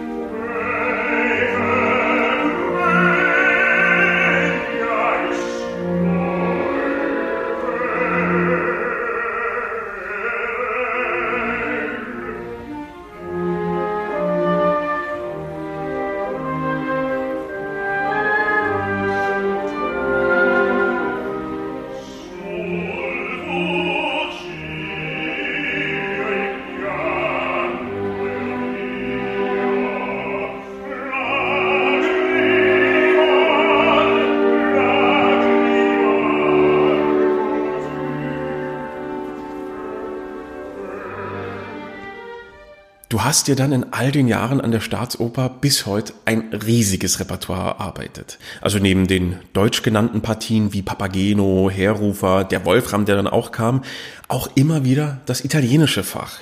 Eben Barbier, Marquis von Posa, Malatesta hast du gesungen. Wie empfindest du das als deutscher Sänger mit deutschem Namen, einen Weg zu finden in die italienischen Partien? Das ist doch alles andere als leicht, oder? Da stößt man doch immer wieder auch auf Vorurteile oder Dirigenten, Operndirektoren, die einem das nicht zutrauen. Oder wie hast du das erlebt? Man ist natürlich als deutscher Sänger in dem deutschen Repertoire zu Hause, wahrscheinlich mehr zu Hause als jetzt äh, in, in anderen Sprachen. Egal, ob es jetzt Russisch ist oder Französisch oder Italienisch. Man fühlt sich wohler, man fühlt sich zu Hause, man kann mit dem Wort arbeiten, man weiß genau, welche Färbung, welcher Ausdruck, welche Nuance, wo die Gewichtung, die, diese ganzen Feinen, du kennst das ja. Der natürliche Zugang, ja. Genau, die, die, die Länge und Kürze der Vokale, wie, wie weit stoppe ich den Konsonanten ab, wenn er doppelt ist und so. Sowas kann man in, in anderen Sprachen auch lernen und auch bis zu einem gewissen Grad gut bis sehr gut machen. Aber ähm, es wird immer noch ein, ein Rest bleiben, der einen dann doch äh, entlarvt. Klar. Aber ich glaube, das, das, ist nicht, das ist nicht das Problem an der Sache. Das Problem ist, glaube ich, die, der, der, der Vor, das Vorurteil. Ja. Das Problem ist das Vorurteil. Es werden, werden doch relativ wenig Sänger international verpflichtet für große italienische Rollen, die keine Italiener sind oder für russische Partien, die keine Russen sind. Also ich weiß nicht, wie, wie viele andere deutsche Bassisten Boris Godunov überhaupt singen dürfen an großen, wichtigen Häusern als René. Ja, ja, ja, Ja. klar. Er hat sich da eine Sonderstellung gearbeitet. Ja, ne? er hat einfach diesen, diese Wahnsinnsstimme und diesen, diesen Ausdruck und das, das, was er ist, ist er eben durch sein, durch sein Können geworden und hat eben russische Partien auch an, an, in St. Petersburg und Moskau gesungen Ja, und so. Also das ist eine Sache, vor der ich einen riesen Respekt habe. Absolut, ja. Eben sich auch den Vorurteilen darzustellen. Ja, zu stellen und zu sagen, ich singe das so und mein Russisch ist eben das. Und aber ich finde das toll und ich bewundere das total und ähm, aber ich wünsche es mir nicht unbedingt für mich. Ich glaube, für mich ähm, war, sind diese Ausflüge ins italienische Fach vor dem vor dem, ja, vielleicht deutschen Publikum oder mehrheitlich deutschen Publikum, interna internationalen Publikum, was auch aus vielen anderen Ländern kommt, sind immer schön. Ja. Schön gewesen. Auch französische Rollen habe ich wahnsinnig gern gesungen. Ich kann auch gut ähm, Sprachklang und Sprachmelodie finden und, und, und äh, ja, äh, ja, machen. Also Ja. singend und sprechend. Ich, hab, ich bin so ein ganz guter Nachahmer. Ja, ja. Mache ich immer schon und ähm, das hat so einen gewissen Nutzen. Einen sehr großen Vorteil, wenn man ein guter, so ein Nachäffer. man, muss, man muss irgendwie verstehen, wie die Sprache klingt und wie, wie die klingen soll beim Singen oder auch bei, wir hatten jetzt neulich in Carmen auch viele Dialoge. Ja, oh das ist noch schwieriger. ja. Da den richtigen Tonfall zu treffen, das ist ganz diffizil. Das entscheidet sich an so Kleinigkeiten. Aber ein Kollege aus dem Chor, ein, ein äh, französischsprachiger, hat dann gesagt, du, deine Dialoge, die klingen fast schon ganz richtig französisch. Ja, Chapeau. da, war ich, da war ich schon mächtig äh, stolz. Kann man auch sein. Fast richtig französisch ist schon richtig gut. Für einen Deutschen absolut. Klar, klar. Insofern habe ich diese, auch diese italienischen Rollen habe ich sehr genossen. Und das hast du dann vor allem immer in den geschützten Hallen deines Stammhauses gemacht. Da hast du eben den Poser ausprobiert. Du hast äh, Peleas gesungen. Du hast selbst auch, weil du von russischen Opern gesprochen hast, einen fantastischen Onegin Ja, ich dort habe den- hingelegt auf Russisch. Ja, Jelecki und Onegin gesungen. Genau. Ja. Und auch Ford in Falstaff habe ich Ja, gesungen, Marcello und so. Diese Ja, Sachen richtig, Sind genau. traumhafte, traumhafte Partien Ja. natürlich. Also da hat dir das Haus auch immer die Chancen gegeben, dich in allem da ausprobieren zu dürfen. Ja. Ja, zum Glück. Ja. Das war immer ein sehr großes, ähm, ein dankbares Privileg, was ich da hatte. Hast du da auch manchmal aktiv nachgefragt, äh, jetzt zu sagen, ich bin jetzt neben dem Alter, jetzt möchte ich dieses Fach singen? Oder kam das wirklich alles auf dich zu als Geschenk? Nein, ich habe manchmal auch darum gebeten, dass ich auch wieder eine italienische Partie bekomme. Ich habe gesagt, was ist denn mit italienischem Fach? Ja, möchtest du das wirklich singen? ja, ich möchte das singen. Und dann kam Manon Lescaut, der Bruder Ja, Lescaut, ja. oder mal wieder ein Sharpless. Ja. Und nochmal Marcello, Bohem Wiederaufnahme und Toll. so. so. Solche Sachen ähm, habe ich immer wieder sehr gern. Nehme Mhm. ich auch immer dankend an, wenn es auf mich kommt. Hält auch frisch, oder? Ja, Wenn man immer mal wieder so ein bisschen herausgefordert wird, eben mit Absolut. neuen Aufgaben, Ja. stelle ich mir auch wichtig vor, das Par also durchgängig in der Karriere irgendwie immer zu haben und nicht nur festgesetzt zu sein, der Papageno, der Leadsänger, oder? Richtig. Oder nur äh, romantische Partien. Ich habe ja eine Weile sehr viel mit René Jacobs gearbeitet und Barockopern gesungen, auch bei uns.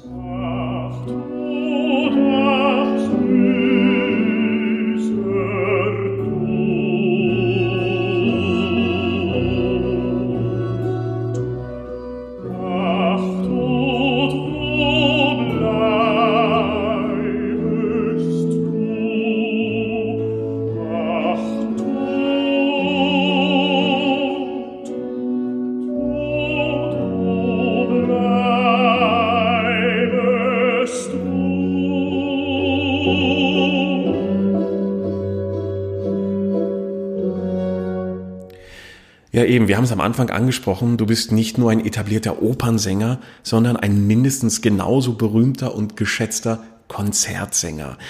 Das Liedschaffen nimmt seit Beginn deiner Karriere einen großen Teil deines Schaffens ein. Wir haben drüber gesprochen, Heinz Reh hat da einen Grundstein gelegt. Solo-Liederabende in aller Welt. Also Wigmore Hall, London, Musikverein Wien, Zürich, Brüssel, Atlanta, Chicago, New York, viele, viele mehr. An der Staatsoper seit jeher bist du eine feste Größe im Apollo-Saal, bist jedes Jahr vertreten mit interessanten, tollen Programmen. Warum bist du so ein überzeugter Liedpionier?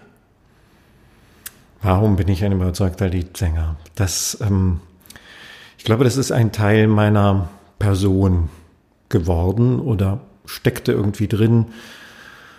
Wenn man als Bariton, als lyrischer Bariton sozusagen aufwächst mit lyrischer Bariton-Tradition, auch mit Vorbildern, dann kommt man irgendwann zu Hermann Prey, man hört Aufnahmen natürlich, man hört äh, Fritz Wunderlich, man hört Bernd Weikel. Ich war lange Zeit und bin immer noch ein großer Fan von Bernd Weikel. Ja, toll, ich auch. Absolut. Das ist einer meiner liebsten Sänger, vor allem für ähm, Rollen wie Amfortas und äh, Lustige Weiber. Flut. Dann kommt man natürlich zu Fischer Dieskau, Mit dem du ja auch gearbeitet hast. mit dem ich auch gearbeitet habe, den ich sehr bewundert habe und natürlich äh, über alle Maßen geschätzt. Und ähm, mit einer lyrischen Baritonstimme hat man irgendwann die Möglichkeit, sich zu sich daran zu orientieren. Ich glaube, das geht fast jedem jungen deutschen Bariton so, weil gerade in diesem Fach die, die Vorbilder so stark sind und so dominant ja auch sind. Und das ist, äh, wie wir wissen, Siegfried Lorenz genauso gegangen. Ja, dein Rollenvorgänger an der Staatsoper. Richtig. Ja. Und ähm, ich glaube, ich habe von dieser, von diesem Einfluss ein bisschen für mich abgezweigt. Ich habe davon ein bisschen profitiert. Ich habe so ein bisschen auch, habe sehr viel auch dabei gelernt, das zu hören und auch selbst auszuprobieren. Wie fühlt es sich an, in dieser Weise zu singen? Also in dieser Weise Sprach, sprachbewusstes Legato zu singen. Nicht nur Legato, was am, am Vokal sich orientiert, sondern was den Konsonanten einbezieht, den klingenden Konsonanten, auch sogar den klanglosen Konsonanten ins Legato einbezieht. Ähm, und ich habe dabei sehr viel Spaß gehabt, muss ich ehrlich sagen. Diese, diese Sprach, dieses, die Freude an der Sprache beim Singen, das findet dann im Lied natürlich einen besonders großen Nährboden und geht auch natürlich wunderbar in die Oper hinein. Ja, es profitiert sehr, natürlich. Ja. Und solche Sänger wie Siegfried Vogel, gerade den ich äh, vorhin schon nannte, bei Siegfried Vogel versteht man in der Oper jedes Wort. Das muss man sich vorstellen. Wenn der Gurnemanns singt zum Beispiel, oder Ochs auch, sogar sowas Schwieriges, man versteht den ganzen Abend, was der Mensch sagt. Und das ist unvorstellbar. Was für eine Kunst, ja. Das ist eine Riesenkunst und ich habe ähm, das immer sozusagen als äh, normal äh, angesehen, weil ich ihn auch sehr viel gehört habe und habe dann selbst viel später erst verstanden, wie schwierig das zuweilen sein kann. Und für mich ähm, ist dann tatsächlich so eine Liebe zum Lied entstanden. Ich habe auch am Anfang nicht viel Opernarien und äh, ganze Opernrollen gesungen, weil meine Stimme das gar nicht hergegeben hat. Ich hätte dann relativ wenig äh, Auswahl gehabt. Und habe mich sehr viel mit Lied beschäftigt und dort auch sehr viel Erfüllung gefunden und auch Expansionsmöglichkeit. Denn was man immer vergisst, was man leicht vergisst, ist, dass in Liedern zum Teil ja sehr viel mehr steckt als in Arien. Oh ja. Passiert viel mehr. Ne? Passiert mehr. äh, Da, da, da, da spielen sich ja Dramen Oh ja. ab und auch von der Dynamik des Singens. Die Grenzen sind ja da, sind ja da äh, nicht Gegeben, ja. es sind keine, keine Grenzen in der Dynamik vorhanden. Man kann so leise singen wie ja sonst kaum. Und man kann auch ins absolute Bühnenfortissimo Manche Lieder erfordern das natürlich. erfordern das, ja. ja. Wenn man bei Wolf oder Karl Löwe, Schubert, Ja, das sind alles Lieder, äh, das sind alles äh, Komponisten, wo man als Opernsänger ja äh, auch absolut glücklich wird. König Jakob gab seinem Ross den Sporn, er kann jetzt ging sein Rät. Graf Douglas fasste den Zügel er hielt mit dem König geschrät. Der Weg war steil und die Sonne stach, sein Panzerhemd war schwer. Doch ob er schier zusammenbrach, er lief noch nebenher. König Jakob, ich war ein Seneschall, ich will es nicht für sein. Ich will nur tränken den Ross im Stall und ihm schütten die Körner ein. Und will ihm selber machen, ich treu, das Tränken mit eigener Hand.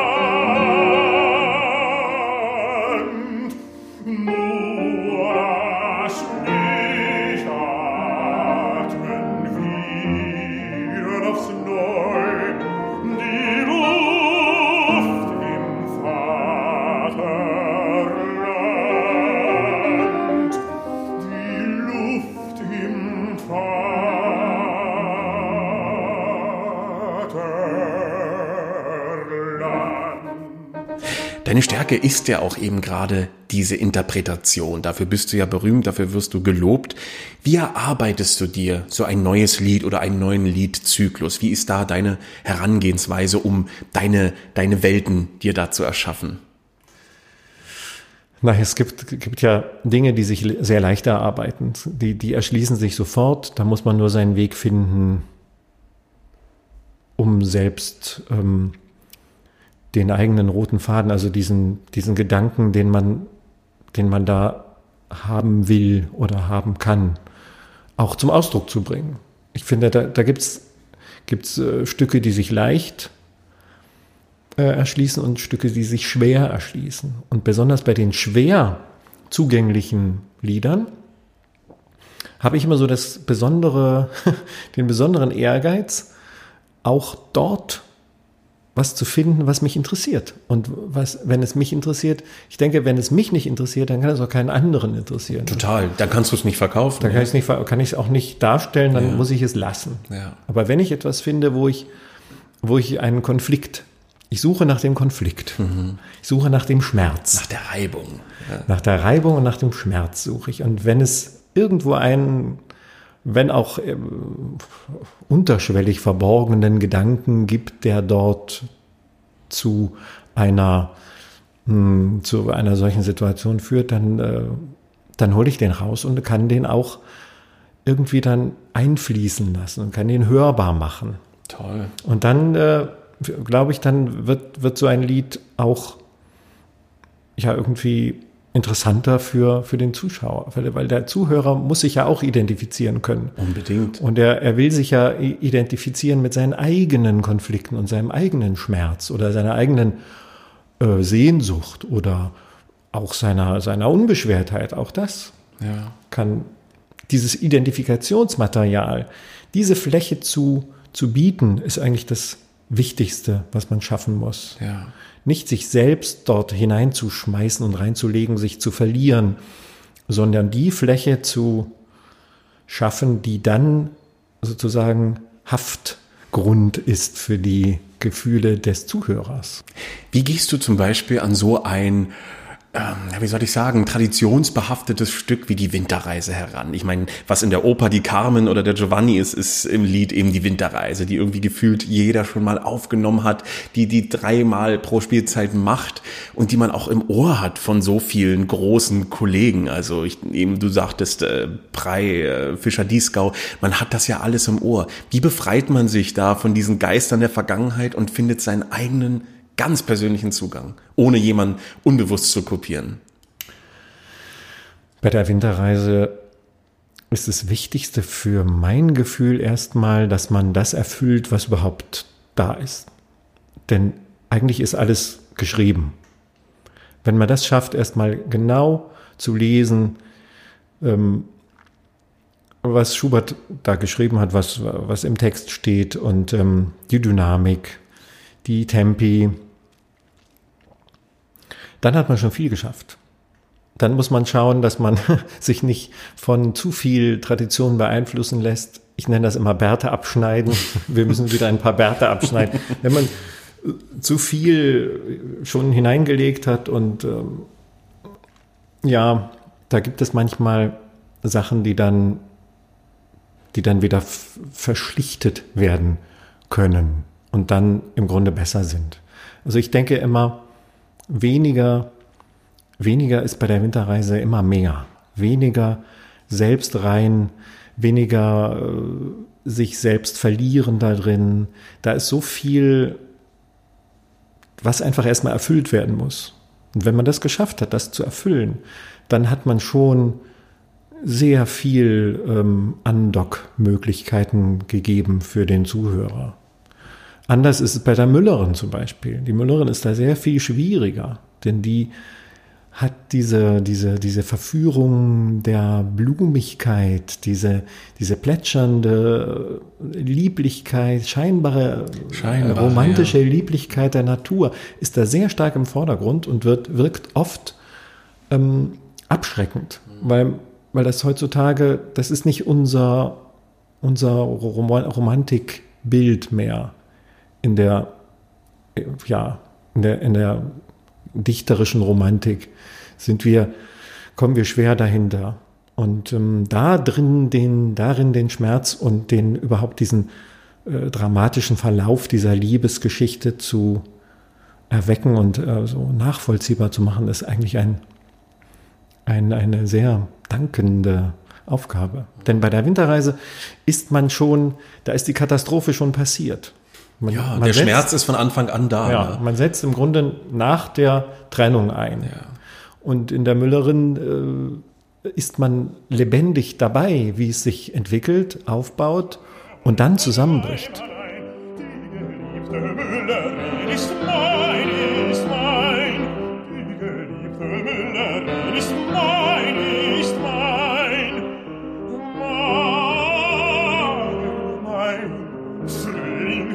das alle deine Blümelein. Sonne, hast du keinen helleren Schein. Ach, so muss ich ganz allein mit dem seligen Worte mein unverstanden in der weiten Schöpfung sein. Unverstanden in der weiten Schöpfung Die Winterreise ist zum Beispiel ein Stück, die hast du zweimal auf CD aufgenommen. Warum? War noch nicht alles gesagt? Doch, war schon alles gesagt. ich habe die Winterreise schon sehr früh einmal aufgenommen und hatte dann im, äh, in einer späteren Phase, ich habe mit, mit Dieter Oehms ein paar Projekte ähm, angefangen. Die, die, Zeit in der, die, die Zeit der Zusammenarbeit mit Dieter Oehms war ohnehin für mich sehr beglückend und ähm, daraus sind viele CDs entstanden. Und wir hatten vor, einen Schubert-Zyklus zu ähm, anzulegen. Einen, ja, mit den, mit den wichtigsten Zyklen. Und das fing an mit der Müllerin und die Winterreise sollte eben auch doch nochmal vorhanden sein mit meinem Freund Oliver Pohl zusammen. Ja, dein fester Liedbegleiter seit vielen Jahren. Genau.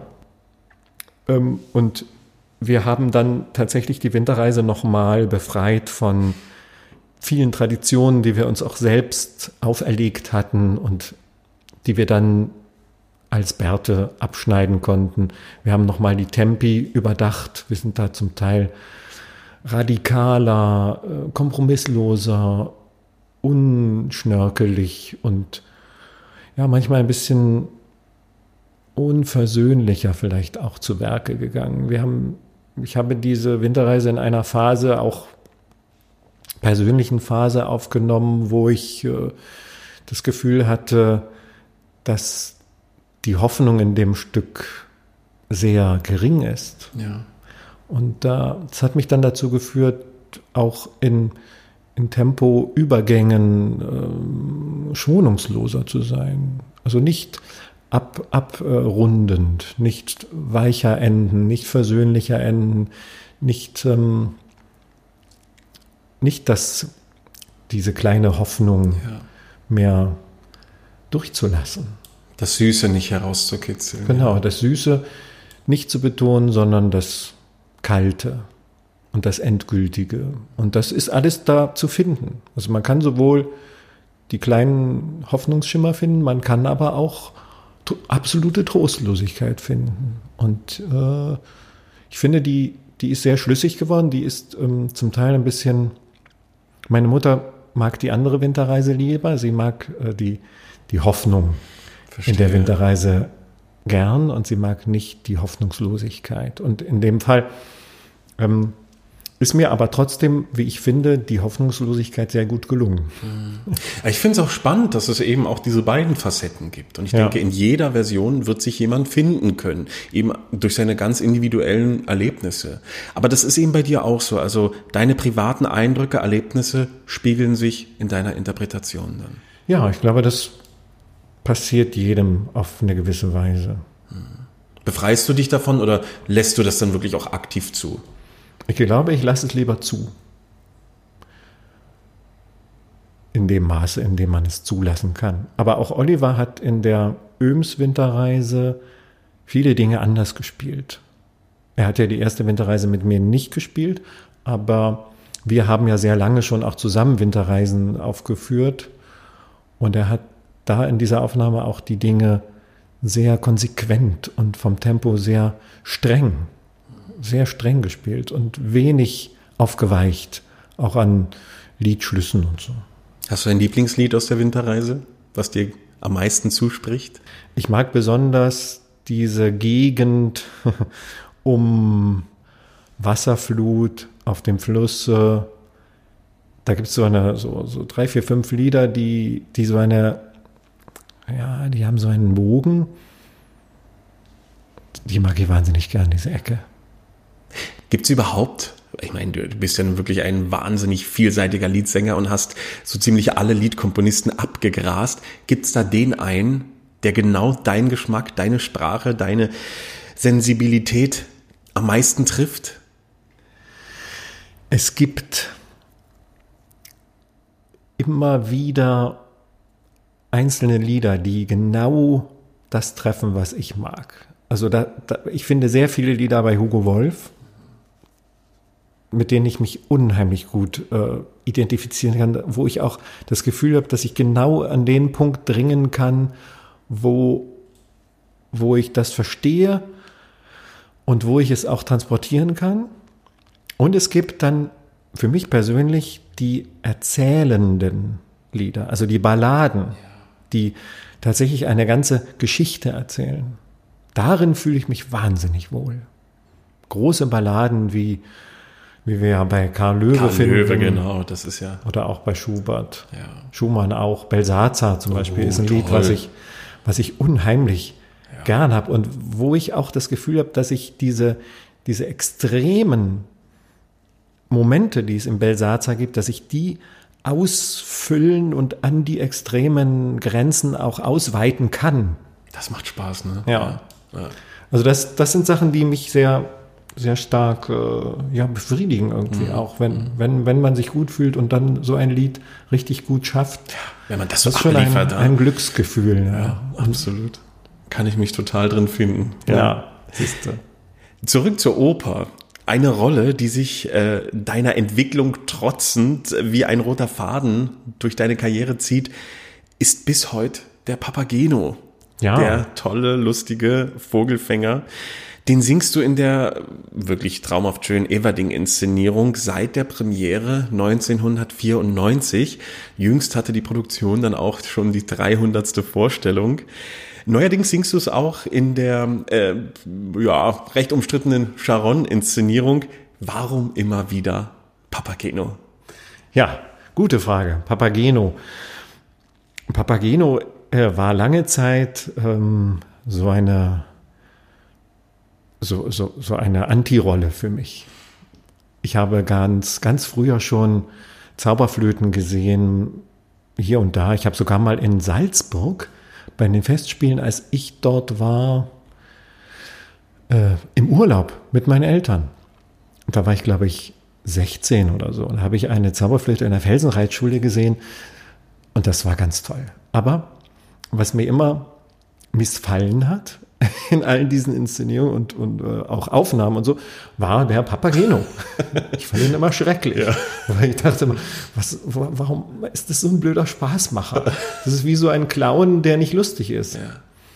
Dieses gewollt komische. Ne? Ja, und natürlich ist der in dieser, in dieser, ja, in dieser Wiener Tradition, hat er seine Berechtigung natürlich. Aber ich bin jetzt kein Wiener und ich bin als Berliner wahrscheinlich auch ziemlich weit weg von einem Wiener. Ich bin jetzt sicher kein typischer Berliner, ich spreche keinen Berliner Akzent und ich mag auch keinen Berliner Akzent besonders und auch den brandenburgischen auch nicht.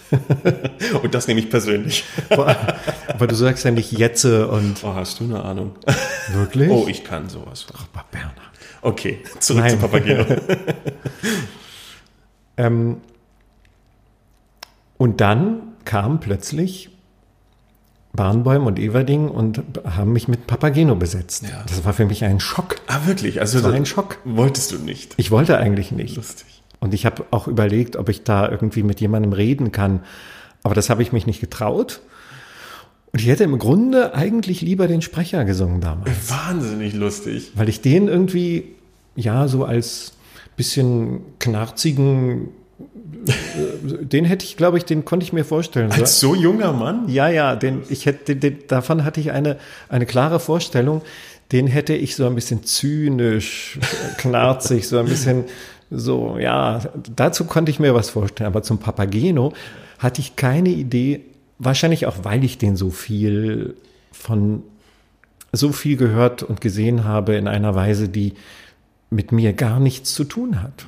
Es ist ja nicht nur, ist ja nicht so, dass ich das jetzt als schlecht bewerten will. Das steht mir ja gar nicht zu. Es ist nur so, dass ich damit nichts anfangen Ja, konnte. Ich was konnte ja total legitim ist. ja, ich konnte mich auch nicht in die Person des Papagenos, in die Figur, also in, die, in den Menschen Papageno hineinversetzen. Der bietet für mich, also damals im damaligen äh, Zustand, keine Identifikationsmöglichkeit. Und dann habe ich mir überlegt, was?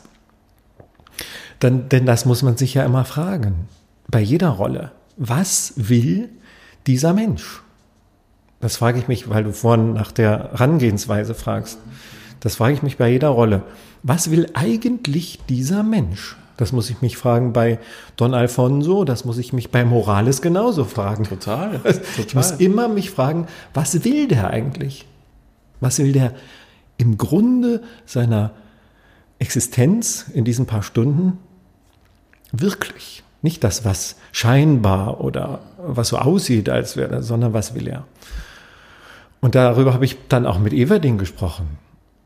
Und der war dann auch mit mir total konform und der gleichen Meinung. Und ähm, es läuft darauf hinaus, dass Papagino nicht mehr allein sein möchte. Der möchte ein, eine Partnerin, ein Mädchen, ein Weibchen, was ihm gleicht. So, was ihm jetzt nicht so gleich aussehen muss wie er. Es muss ja jetzt keine Federn haben oder wenn ist ja auch Aber sie egal. muss einfach zu ihm es passen. muss zu ihm passen. Und er möchte nicht mehr allein sein. Dieser also Papageno- Schlussfolgerung, er ist total einsam, er ist oder? einsam. Das ist ein einsamer Typ, der im Wald lebt, der Vögel fängt. Um Vogel, um, um Vögel fangen zu können, kann man ja nicht so ein Trottel sein. Richtig. Er fängt Vögel und lebt im Wald allein. In einer Hütte. Sieht vielleicht diese drei Damen immer mal zur Übergabe und Ja. das war's. Und die bringen ihm ja Wein, Zuckerbrot und süße Feigen. Ja. Davon kann man ja auch nicht leben. Irgendwie ist das keine so tolle Vorstellung. Ja. Also er kriegt da so ein bisschen so Genussmittel. Ja. Und äh, den Rest muss er sich allein besorgen. Er muss also im Wald zurechtkommen. Er muss, ja, der muss ja irgendwie leben. Und er möchte eine Frau, er möchte ein, eine, eine Partnerin, er möchte auch natürlich seine Bedürfnisse, die er als junger, äh, Ja. vitaler, äh, männlicher Mensch im Wald lebend, Naturmensch hat, Ein wichtiger er Aspekt. erfüllen. Ja. Da, das ist der, der Kernpunkt seiner, seiner Sehnsucht. Das ist auch seine, sein Drama so ein bisschen. Das ist sein Stück, Drama und sein, im Grunde ein, ein unstillbarer Drang. Ja, Also das ist für ihn existenziell. total. Und ich finde, wenn man nicht glaubt, dass er sich am Ende erhängt, Oh, wenn man das nicht glaubt, dann ist die Figur erledigt. danke, Roman. Genauso. Ja. Ja. Man muss es glauben können. Ja. Das ist wirklich eine, also eine, eine Nummer, die, die geht mir auch ehrlich gesagt jedes Mal wieder ans Fell. Ja. Also ich bin da auch wirklich der Überzeugung, Jetzt wenn jetzt die aus. drei Knaben nicht kämen, Ja. Der Strick ginge zu. Ne? Ja, nun wohl an, es bleibt dabei, ist Der endgültig. verabschiedet sich. Der verabschiedet Ja. sich. Der macht nicht, der, der tut nicht so, ja, jetzt, jetzt, jetzt hänge ich mir mal auf hier an diesem Baum, ja, Eins, zwei, drei. sehen. Das ist für mich vollkommen Total. Fern. Also, das muss ich glauben. Ja, ich ärgere mich da auch immer zu Tode, wenn ein Sänger, ich schaue mir auch gerne Vorstellungen an, wenn ein Sänger das nicht bedient, sondern wirklich dann eben dort absahnen will mit Komik und mit Slapstick, Ja. ist für mich schon vorbei. Ist vorbei. Schalte ich mich als Zuschauer schon Da ist aus, ja, da ja. gehe ich, da gehe ich nicht mehr mit. Ja, ja. Und das ist ja nun am Ende des Stückes. Aber man muss die ganze Zeit glauben können, was er möchte. Ganz genau. Und er möchte nicht mit diesem Tamino sein. Das, er hat auch Angst. Ja. Man, Oh, muss auch, total. man muss auch die Angst spielen und glauben Und können. alles so existenziell. Ja, ne? er hat Angst und er, er ist natürlich, er will sich da rauswinden. Er will da, er will Mhm. auch, er lügt natürlich, um für sich den besten Weg zu finden und äh, da nicht sich irgendwie in Konflikte zu bringen. Er will da natürlich auch irgendwie, ja, so durch. Richtig. Und dann fragt er, was sind das überhaupt für Prüfungen? Genau. Und man kann, man kann natürlich so fragen, ja, was sind das überhaupt für Prüfungen? Und man kann auch fragen, was sind das überhaupt für Prüfungen? Der will er das weiß auch mal wissen. nicht, genau. Was da los, was, was, kann ich das vielleicht schaffen sogar? Ja, ja, absolut. Weißt Stellt du? sich dem vielleicht auch. Ja, und dann denkt er, selbst dem Tod nicht zu scheuen, das ist nichts für mich. Sterben muss jetzt noch nicht sein. Ja. Das ist, also er will, er ist ein, schon ein sehr vitaler, lebensbejahender Mensch. Total. Und, und desto genauer muss man, muss man diesen Bruch spielen. Ich hatte einmal einen Agenten, der hat mich eben gehört mit dieser Schlussszene Und er meinte dann zu mir, ah, nehmen Sie das vielleicht nicht mit zum Vorsingen, weil Ihr Papageno ist nicht komisch. Ich sage, ich empfinde das auch nicht als Mhm. Ja. Das ist so für mich ein Kompliment. Dachte ich dann auch. Ja. Dann dachte ich, dann habe ich es so überzeugend gemacht, wie ich es liefern wollte. Ja. Weil es eben nicht der Schenkelklopfer war, sondern eine, eine an die Nieren gehende Geschichte. Ja. Der ist ja nur komisch durch das, was ihm passiert. Ja. Genau, durch die komisch. Umstände. Ja. ja. Nicht, dass er ist ja keine komische Person oder lustige Person. Er ist nur, er kommt in eine Situation, wo man dann Ja. darüber lacht, wie er sich darin verhält. Diesen Baum da Hals zu weil das Leben mir missfällt, und danach du falsche Welt. Ein du böse an mir handelst, mir kein schönes Kind zuwandelst, so ist aus, so sterbe ich. Schöne Mädchen, denk an mich, schöne Mädchen, denk an mich. wie sich einer um mich arme, ich hänge noch erbarme, und so lass ich diesmal sein. Rufet nur ja nur ja oder nein. Meiner Hütte, still, still, still, still. Also ist der Steuer hier, Papageno frisch hinauf, wenn deine Lebenslauf, Papageno frisch hinauf, wenn deine Lebenslauf. Und ich warte, es sei, ich warte,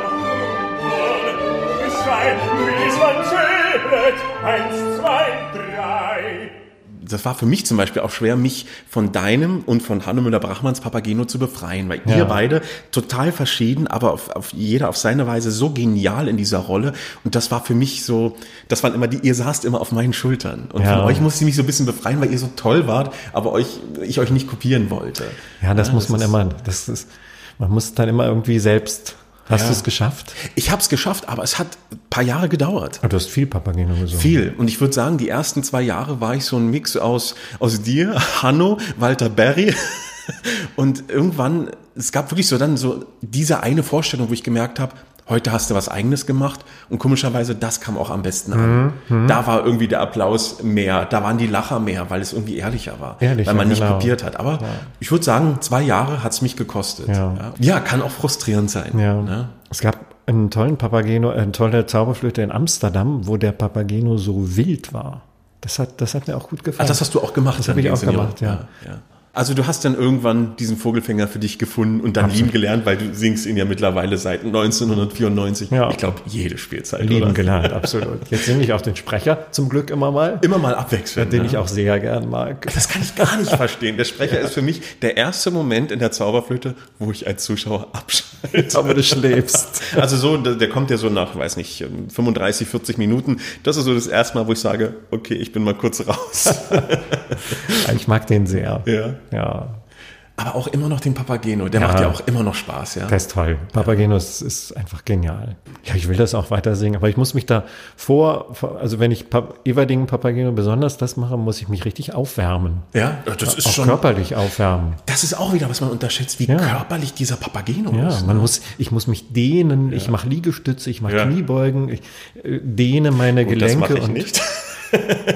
Das muss ich alles machen, bevor ich da, weil man muss wie zum Teil wie so eine Katze über die Bühne. Aber ja. Da, Und ich, ich sag immer, meine Papageno-Knie, die sind danach blau nach einer Vorstellung. Weil du bist ja nur auf den Knien. Du fällst ja, Ja. pausenlos hin oder bist ja irgendwo, dass du irgendwo gegenrennst oder, oder, Mhm. ja, es ist schon, also, Und bei diesem neuen, bei dieser Charon-Sache, da kommen wir in diesen Flug, in dieses Fluggeschirr, da hängst du, da bist du den ganzen Abend in, in dem Fluggeschirr drin. das ist auch nicht ohne, Das oder? läuft sich ganz blöd damit. Wie singt sich's? Ja, singen geht, aber das Laufen.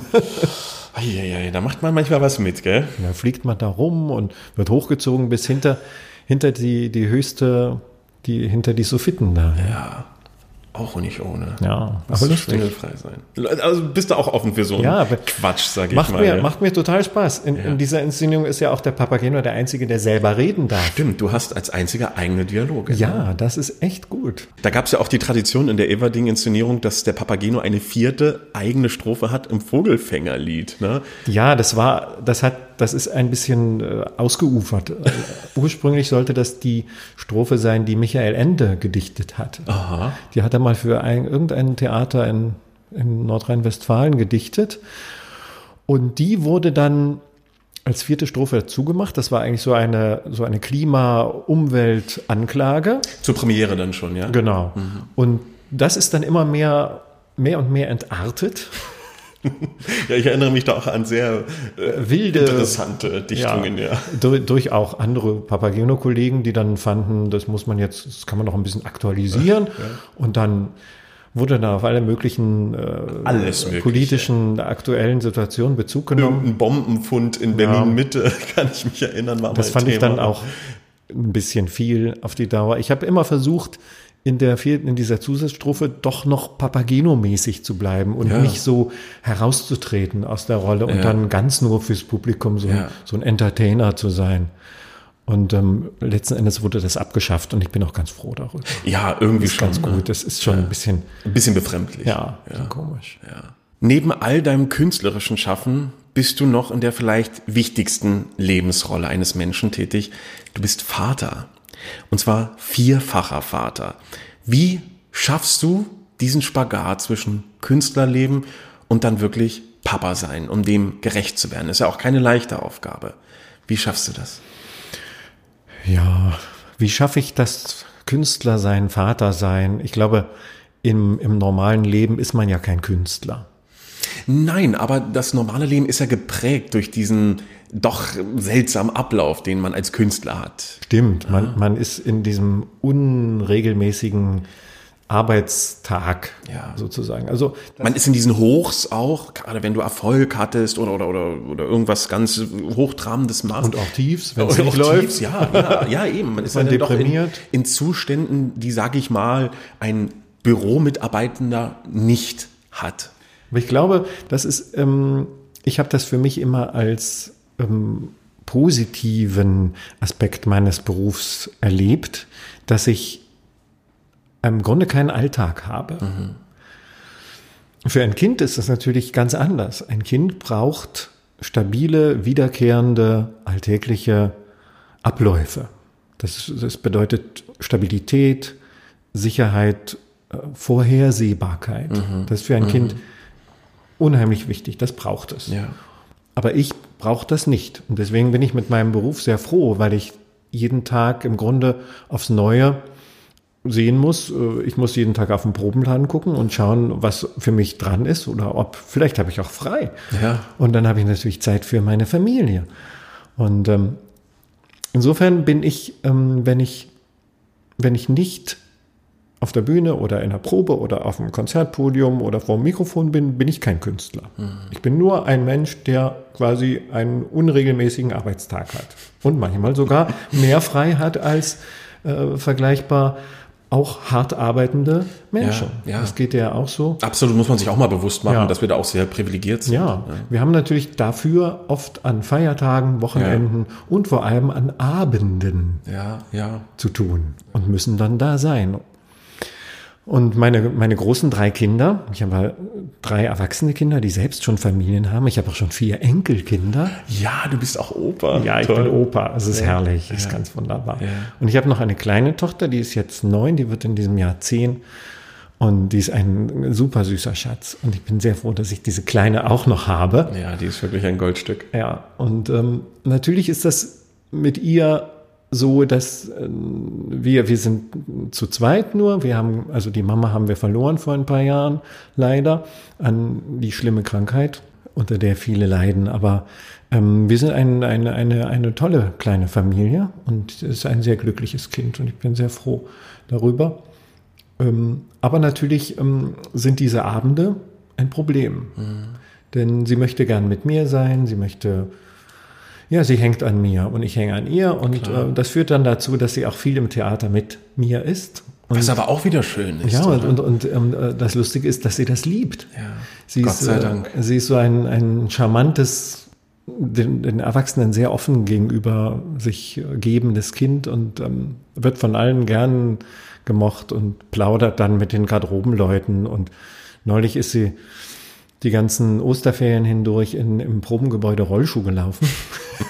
was dazu führt, dass ich jetzt richtig gut Rollschuh fahren kann. In weil, der Staatsoper gelernt. ja, weil ich Rosenkavalierproben hatte und sie wollte immer mitkommen. Ja. Andere Kinder sind dann mit ihren Eltern oder zu Großeltern in die Osterferien gefahren und sie hat, sie hat gesagt, nee, ich war in der Staatsoper, ich bin da immer Rollschuh gelaufen. Toll, wer kann, wer kann das behaupten von sich? Ja? Sie fand das toll. Also sie nimmt dein Leben auch wirklich dankbar an. Ja. ja. Und sie ist auch selbst musikalisch und äh, spielt Instrumente und so. Und meine großen Kinder sind natürlich auch in einer Lebensphase meine kleinen Kinder gewesen, die, die, die, die wo ich sehr viel jünger war. Und es war auch schön. Die waren auch mit mir viel in den Vorstellungen, aber ähm, da war ich natürlich auch viel unterwegs.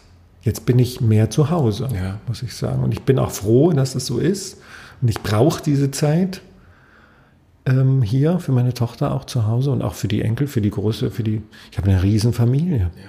Und ich bin ganz froh, dass diese, diese wahnsinnig intensive Reise- und Gastspieltätigkeit, die ich über viele Jahrzehnte, also über 20 Jahre im Grunde gemacht habe, dass die jetzt im Moment nicht so stark im Vordergrund steht, dass ich mehr zu Hause sein kann und wenn meine kleine Tochter größer ist und mich nicht mehr so braucht, dann kann ich mir vorstellen, dass ich noch mal viel reise Ja. und viel singe. Toll. Also ich, ich finde es ganz bewundernswert und äh, kann davon nur den Hut ziehen, wie du das vereinbarst und wie man auch merkt, wie glücklich ihr in dem seid, was ihr da zusammen erlebt. Und das ist ganz, ganz beglückend zu sehen, Ja. wohin da eure Reise du bist so ja auch geht. ein Papa. Ja, aber unter weitaus ähm, anderen Umständen als Ja. du eben mit diesen vielen Kindern und jetzt nochmal die Aufgabe, eben dieses Kind allein zum erwachsenen Menschen Mhm. zu machen. Also meinen großen Respekt. Auch es ist mit diesem Kind sehr einfach. Gott sei Dank. Ein sehr gutes Kind. Gott sei Dank. Ein weiterer großer Meilenstein deiner Karriere war oder ist die Mitwirkung bei den Bayreuther Festspielen. Das fing 1996 an. Äh, da hast du unter deinem Meister Daniel Barenbäum, ich, ich glaube, das war das Debüt, ne? Äh, die Meistersinger mit dem Konrad Nachtigall. Ja. Später folgten dann Heerrufer und natürlich deine Paradepartie, der Wolfram von Eschenbach. Wie hast du die Zeit auf dem grünen Hügel erlebt? Meine Zeit auf dem grünen Hügel, das war eine meiner schönsten Jahre, muss ich sagen. Die Sommer in Bayreuth waren immer so das, ja, ich weiß nicht, so das Besondere. Das Besondere im Jahr. Das Besondere, weil auch diese Tradition, dass man da Teil von ist, oder war es Ja. wirklich so ein außergewöhnliches Arbeiten? Teil davon zu sein, Teil von diesem, von dieser Bayreuth-Familie zu sein, die sich da immer zusammenfindet im Sommer. Auch aus dem Grund, weil ich ab 1999 eine unheimlich schöne äh, Behausung dort äh, gefunden hatte. auch nicht so einfach, ne? Oder 2000 war das erste Mal, ich weiß es nicht mehr genau. Nee, 2000 war das erste. 96 ähm, fing ich an und ähm, 99 habe ich dann Herofer gemacht. Ab 2000 hatte ich dann dieses süße, herrliche kleine Bauernhäuschen Ach Gott. In, äh, in, in Mistelbach am, am Hügel, ganz allein im Feld. Oh, schön. Das war so traumhaft. Da, sind, da sind abends die Rehe vorbeigegangen und diese Zeit da zu sein, war immer wie so ein, ja, wie ein Urlaub mit, ein Urlaub mit Arbeit, Arbeit mit Urlaub, zwischen den Vorstellungen, wie ähm, so rauszugehen aus allem. Ja, weg zu sein, keine Verpflichtungen. Du hast auch nicht dieses Zuhause, sich um alles kümmern und so. Und dann natürlich diese besondere Atmosphäre, Festspielhaus. Das ganze Haus, die, die, die Akustik, die, ja, die Leute, die da sind. Auch diese Aufmerksamkeit, die dem zuteil wird. Diese ne? wahnsinnig konzentrierte, dieses Zusammenziehen von, von, ja, von Aufmerksamkeit. Plötzlich im, im Sommer so ein Zentrum der, des, des, der, der, der Welt zu sein, plötzlich. Aber es belastet nicht, sondern es beflügelt, wie ich raushöre. Ja, es beflügelt. Es kann auch belasten. Ich weiß noch, dass ich damals, als ich äh, Heerrufer sang, dass ich mir vorgestellt habe, ich muss jetzt gleich die Bayreuther Festspiele eröffnen. Oh ja, stimmt. Ich, seh, ich bin als Heerrufer der, der die ersten Töne in dem Lohengrin singt. Das war die, die, die, die, die Sommerpremiere im, in, in 2000. Und äh, ich musste damit anfangen. Also 2001, nee, 2000 war das.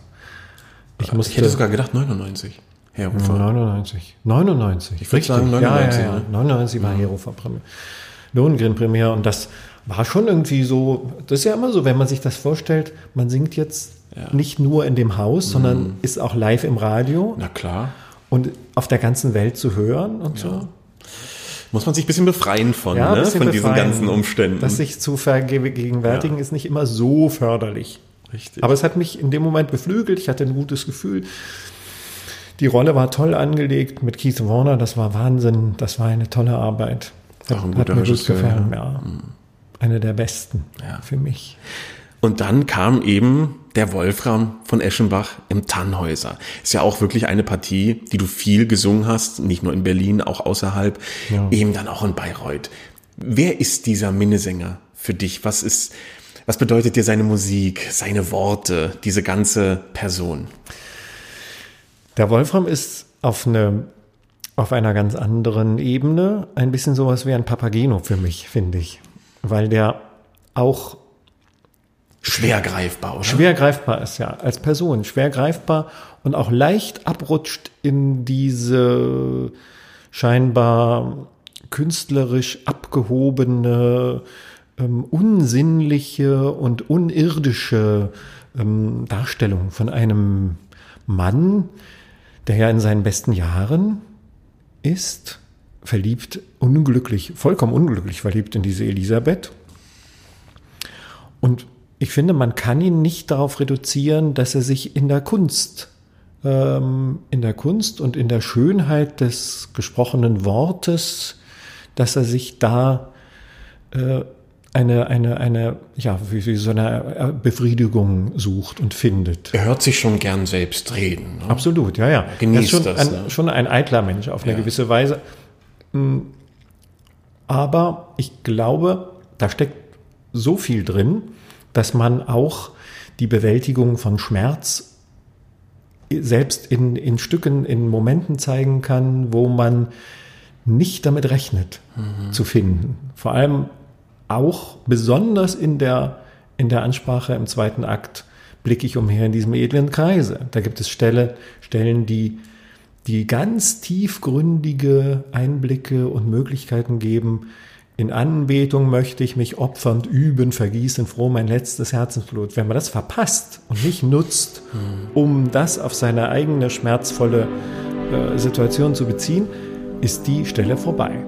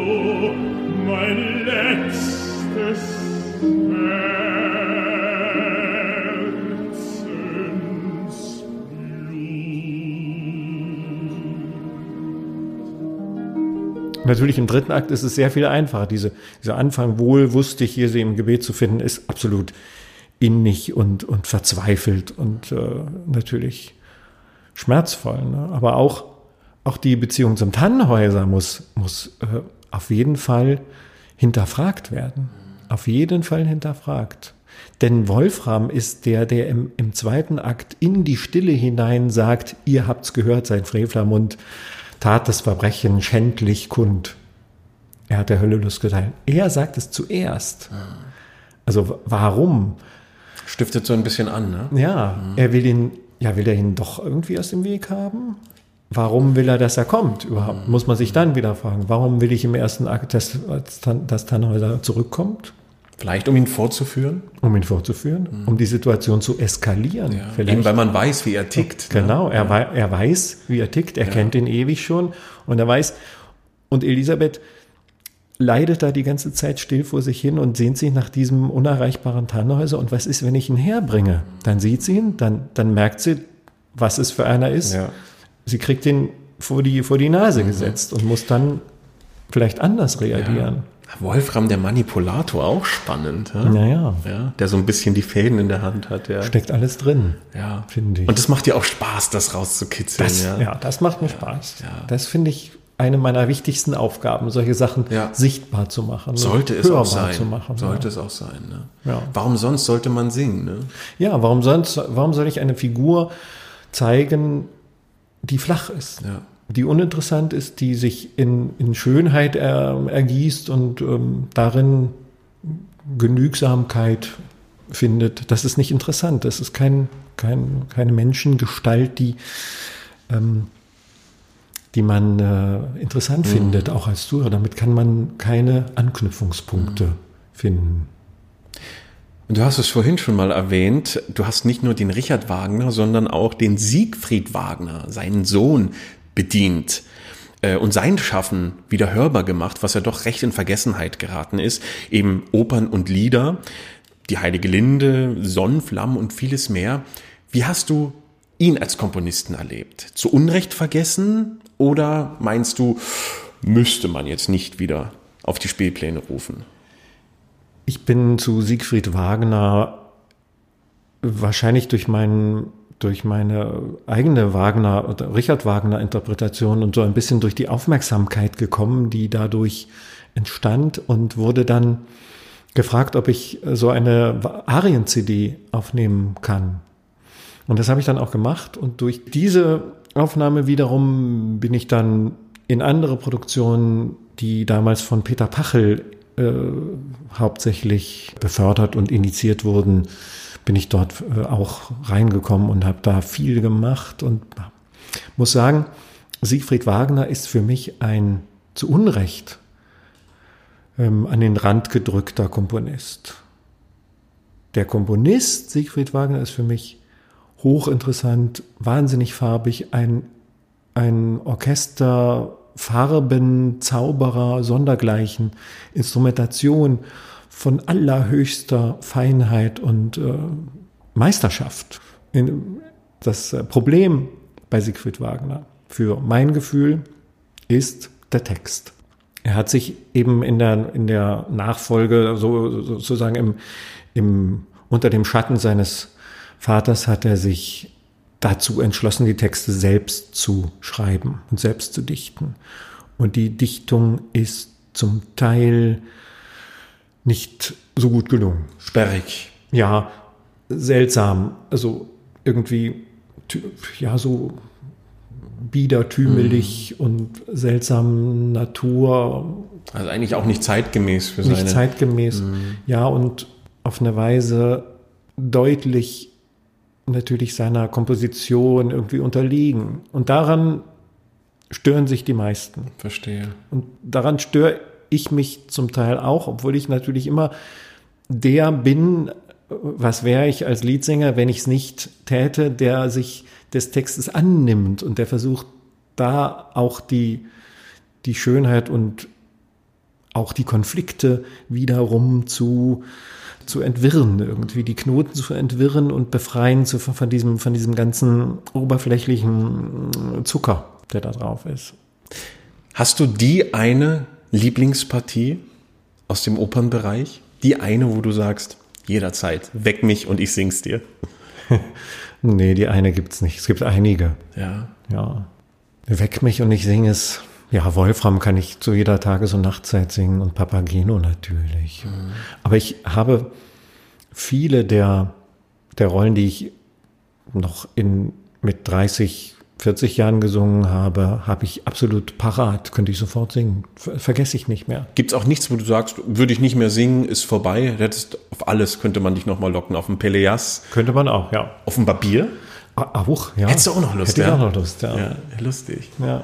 Hast du auch mal eine Partie bereut? Gesungen zu haben, wo du sagst, hätte nicht sein müssen? Hat mir vielleicht sogar geschadet? Habe ich mich verbrüllt oder versungen oder lag wie ein Stein im Hals? Lustigerweise nicht, obwohl ich auch Partien gesungen habe, die von der, von der, vom Fach im Grunde ja sehr sehr an die Grenze. Zum Beispiel der Faust von Busoni ist eine riesige, mörderische, anstrengende Partie, die überhaupt nicht aufhört. Aber sogar dieser Faust hat mir viel Freude gemacht. Obwohl ich wirklich davor einen Riesenrespekt habe. Ist auch eine Maschine. Aber den würde ich gern auch mal wieder singen. Denn zu singen ist es toll. Hm. Den Abend durchzuhalten ist ein, eine andere Herausforderung. Das muss man auch, da muss man gut sich darauf vorbereiten einfach. Nichts ist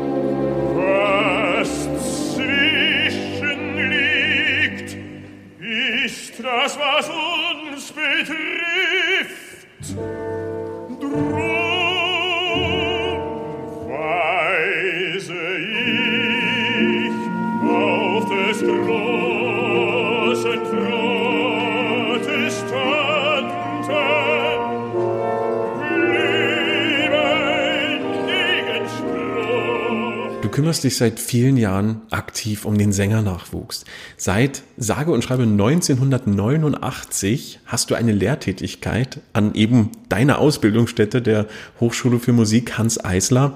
Warum schon so früh parallel zu deinem gerade frisch gewonnenen Festengagement an der Staatsoper?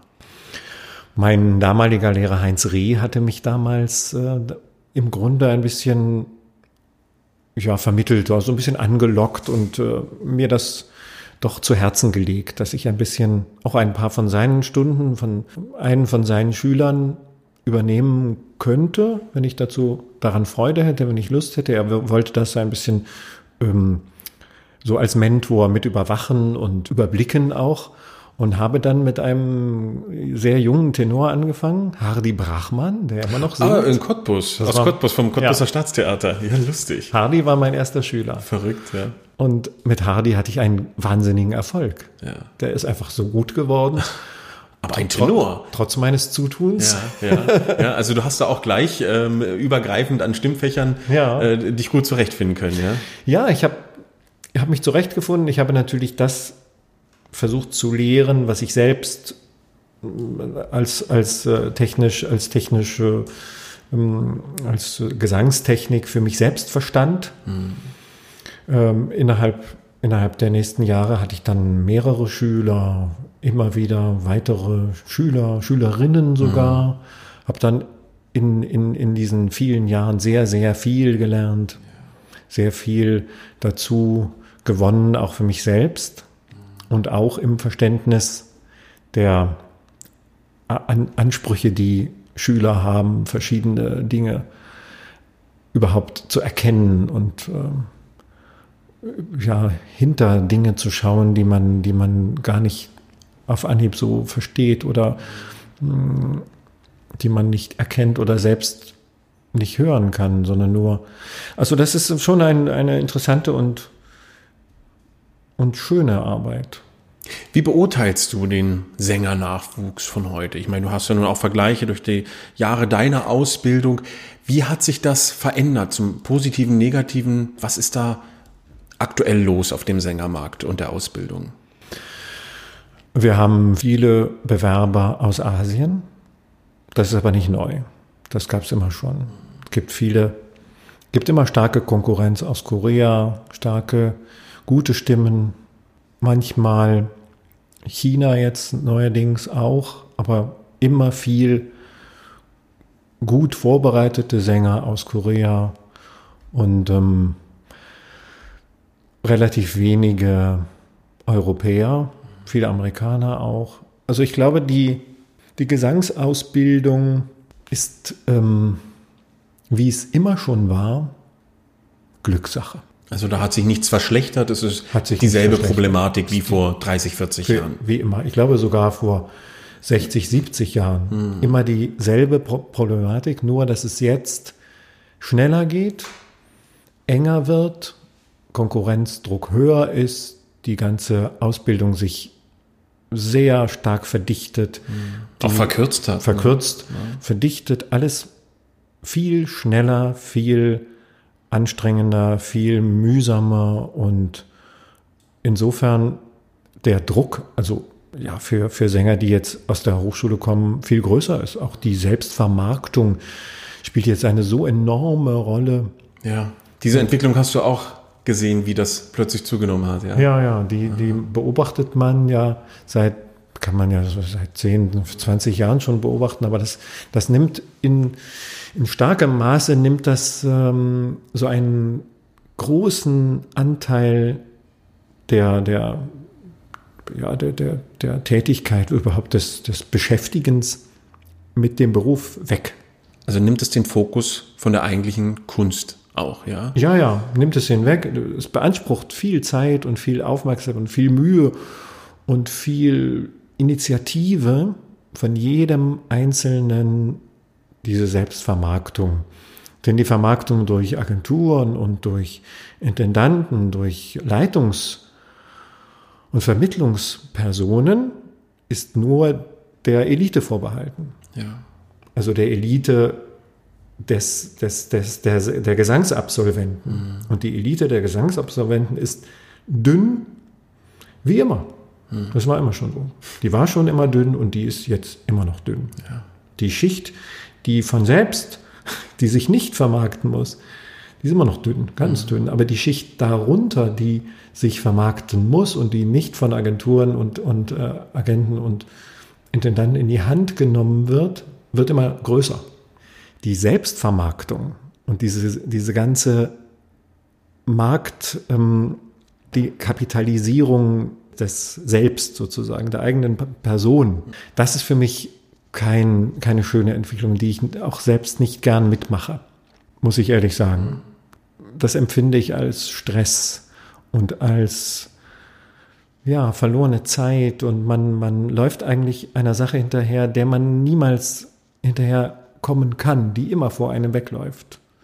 Ist das etwas, was dich interessieren würde, wenn du heute noch mal anfangen würdest als junger Sänger? Hättest du Lust auf dieses ganze neue mediale sich herantasten und und äh, behaupten auf dem Markt oder ist das etwas, was dich abschreckt?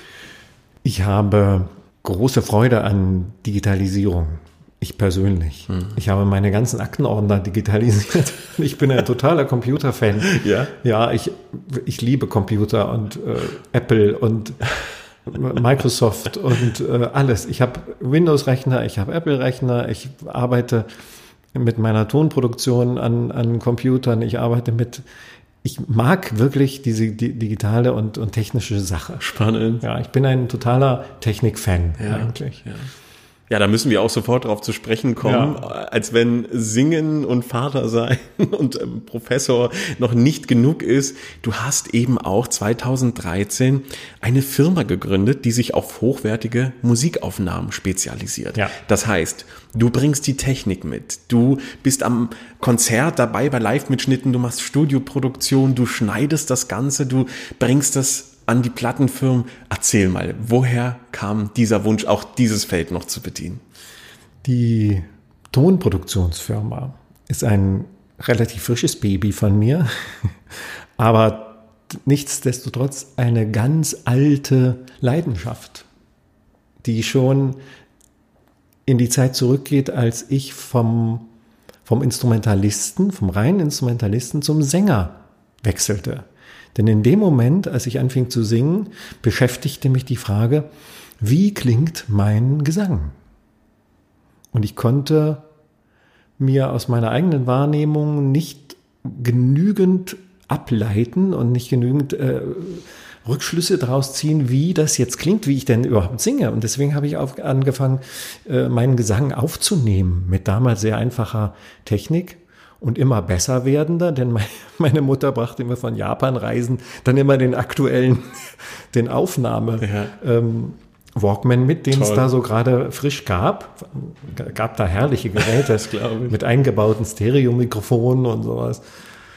Und da war ich immer begierig darauf, das neueste Modell zu, zu haben und habe, da, habe damit mich immer wieder aufgenommen. Und ich wollte immer wissen, wie klingt mein Singen, weil mir das unklar war. Es ist auch wichtig zu wissen, oder wie die Außenwirkung ist. Ja, ist vielleicht nicht für jeden, aber für mich war es wichtig, weil ich gerade, auch weil ich Instrumente spielte, immer gut gehört habe, wie, wie es klingt. Und beim Singen äh, wusste ich plötzlich nicht mehr, wie es klingt. Das ist nicht greifbar in dem Moment. Ja, man hört sich auch anders selbst. Total, ja. Und deswegen gibt es also diese ganz alte Beschäftigung mit der Aufnahme. Und je besser die Mikrofone wurden und erreichbarer und bezahlbarer vielleicht auch, fing ich natürlich dann an, immer weiter mich damit zu entwickeln. Und auch mit mehr finanziellen Möglichkeiten konnte ich mir auch teurere Mikrofone, bessere Aufnahmegeräte. Dann kam DAT äh, Digitalisierung. Dann gab es die Möglichkeit, mehrspurig aufzunehmen. Plötzlich gab es Software für, für, für Aufnahme, die man sich selbst leisten konnte und Mehrspurgeräte. Und dann war ich plötzlich an, der, an dem Moment, wo ich dachte, ich kann richtig Tonaufnahmen versuchen und auch zu mischen und zu aus, auszubalancieren. Dann habe ich einen, einen äh, Tontechnikkurs gemacht Wahnsinn. Und dann habe ich äh, meinen alten Kumpel Kim Schrader gefragt, ob er mit mir die Firma gründet. Und dann haben wir es gemacht, 2013. Und wächst stetig. Ja, ja, wir machen richtig schöne, wir haben viele schöne Aufnahmen schon gemacht. Wir haben auch sehr viel Demo-Sachen für, für Sänger und Kammermusik. Machst auch eigene Sachen, aber eben auch für gestandene Künstlerkollegen. Ich habe gesehen, mit Anne Schwane-Wilms hast du zum Beispiel ein Projekt gemacht. Ja. Aber es ist doch auch Wahnsinn, nochmal sich so ganz neu doch zu erfinden, auch auf diesem Gebiet dazu zu lernen. Und obwohl man so viel eigentlich andere Beschäftigung in seinem eigenen Metier hat, da nochmal über den Teller ranzuschauen. Ja, ich, ich finde das auch. Es, es hat, hat mich sehr, macht mich sehr froh an, dieser, an, dieser, an dieser Ecke sozusagen, an diesem Teil der Produktion zu arbeiten. Das heißt, man kann dich über deine Medienfirma RTR, kann man dich kontaktieren und wenn man sagt, ich möchte äh, entweder ein Konzert schön mitgeschnitten haben oder ich möchte tatsächlich selber unter Studiobedingungen etwas aufnehmen, ja. dann kann man dich buchen, bekommt dein äh, Fachwissen und deine Technik. Genau, und liebevolle Betreuung. Toll. Von Anfang bis Ende. Ja, also ich kann es nur jedem ans Herz legen. Nutzt es. Selten wird ein Tonmeister so viel Ahnung von Gesang haben. ja, du hast wirklich ein reiches Künstlerleben. Aber gibt es noch Rollen, noch Wünsche, die kommen dürfen? Absolut. Es gibt immer Rollen, die die plötzlich kommen und wo ich denke, wenn mich jemand fragen würde, was würdest du dir wünschen, dann würde ich mir diese Rolle wünschen. Aber was würdest du dir wünschen? Jetzt aus, aus dem Stand heraus weiß ich es immer nicht. Okay. Ich weiß nie so richtig, was ich mir wünschen soll. Gibt da nicht die eine konkrete, wo du sagst, die muss ich gesungen haben, bevor ich diese Welt verlasse? Nein, lustigerweise nicht. Ich habe auch äh, aus irgendeinem kuriosen Zufall nie Don Giovanni gesungen. Das war meine nächste Frage. Warum nie Don Giovanni? Ja, warum nie Don Giovanni? Aus Guglielmo, Alfonso, Papageno, Graf. Alles. Warum nicht Giovanni? Kein Giovanni gesungen. Ich weiß es nicht. Aber deine Stimme ist doch prädestiniert für diese ja. Partie. Ich weiß, es ist einfach, vielleicht ist so, so, ein Zufall. Aber kann ja auch noch kommen. Kann auch noch kommen. Ja. Nehme ich sofort. Wir schicken es mal raus ins Universum. Ja, genau. Aber es ist jetzt nicht so, dass ich, dass ich mir wünsche, dass ich da jetzt unglücklich bin und schlaflose Nächte habe und denke, ach, wann kommt's endlich? Es ist einfach so, was kommt, kommt. Und ja. was nicht kommt, das kommt vielleicht aus irgendeinem Grunde nicht. Hat dann auch seinen Sinn wahrscheinlich. Hat dann auch seinen Sinn. Ja.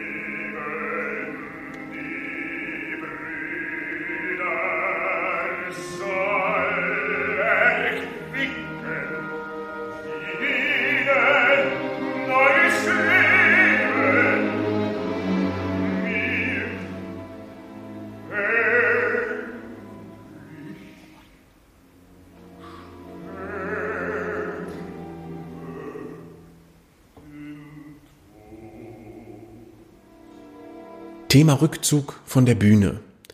Hast du das im Bewusstsein oder ist es etwas auch, was du total auf dich zukommen lässt, wo du in dem Moment dann erst entscheidest, jetzt ist genug? Oder planst du das vielleicht sogar aktiv, dass du sagst, bis zu dem und dem Alter möchte ich singen, dann habe ich genug davon? Ja, Rückzug von der Bühne. Gute Frage. Ich denke, ja, ich habe das Gefühl, ich singe, solange es gut geht. Solange es wenn es anfängt, mir keine Freude mehr zu machen, aus irgendeinem Grund, dass, dass die Rollen mich frustrieren, weil es nur noch kleiner, ja, so ja. Mini-Rollen sind, die im Grunde für mich keine keine, sagen wir mal, interessanten, ja, keine mhm. interessanten Aspekte mehr mhm. bieten.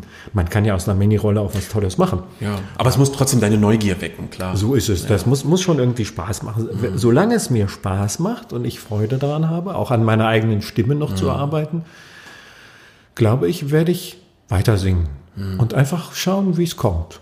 Vielleicht in zehn Jahren immer noch singen mit einer tiefen Männerstimme kann nicht viel passieren. Die da wird, haben wir das Glück, ne? Ja, ja, die wird irgendwann mal so ein bisschen trockener, ein bisschen, da geht die, die Tiefe ein bisschen weg. Mhm. Die, die Vergreisung der Stimme, mhm. der männlichen Stimme ist ja, die geht ja eher nach oben. Interessanterweise. Das wird man ja, ja, ja so, wenn wir am Ende dann so sprechen alle. Die Fistelstimme, ja. Ja, der, der, der Greisendiskant. Ja. Die weibliche Stimme geht nach unten, die männliche geht nach Irgendwann treffen wir uns in der Mitte, in der Mitte dann alle. Ich weiß nicht. Ich, ah, du lässt es komplett auf dich zukommen. Ich lasse es komplett auf mich zukommen. Ich habe keinen Plan, irgendwann aufzuhören. Ja. Ich mache da keinen Plan. Ich mache, ich will auch nicht irgendeinen mit einem Paukenschlag noch mal eine riesige Rolle singen mhm. und dann alles hinschmeißen. Das ist nicht mein, das ist nicht mein, mein, ja. mein Ziel. Ja. Wenn es mir keine Freude mehr macht, bin ich auch, glaube ich, sehr pragmatisch damit und kann aufhören. Und damit hast du auch schon die Essenz des Singens beschrieben. Freude dabei haben, Neugierde und etwas vermitteln zu wollen, was man selbst fühlt und erlebt. Ja. Das ist doch ein schönes Schlusswort für dieses tolle, umfangreiche Gespräch. Lieber Roman, für das ich dir sehr, sehr danke. Ich danke dir. Ich hoffe, dass viele dieses Gespräch erreicht, viele daraus ihre Lehren ziehen können und wir ziehen bewundernd den Hut vor deiner Leistung und hoffen, dass da noch ganz, ganz viel kommt. Und ich danke dir für deine wunderbare Moderation.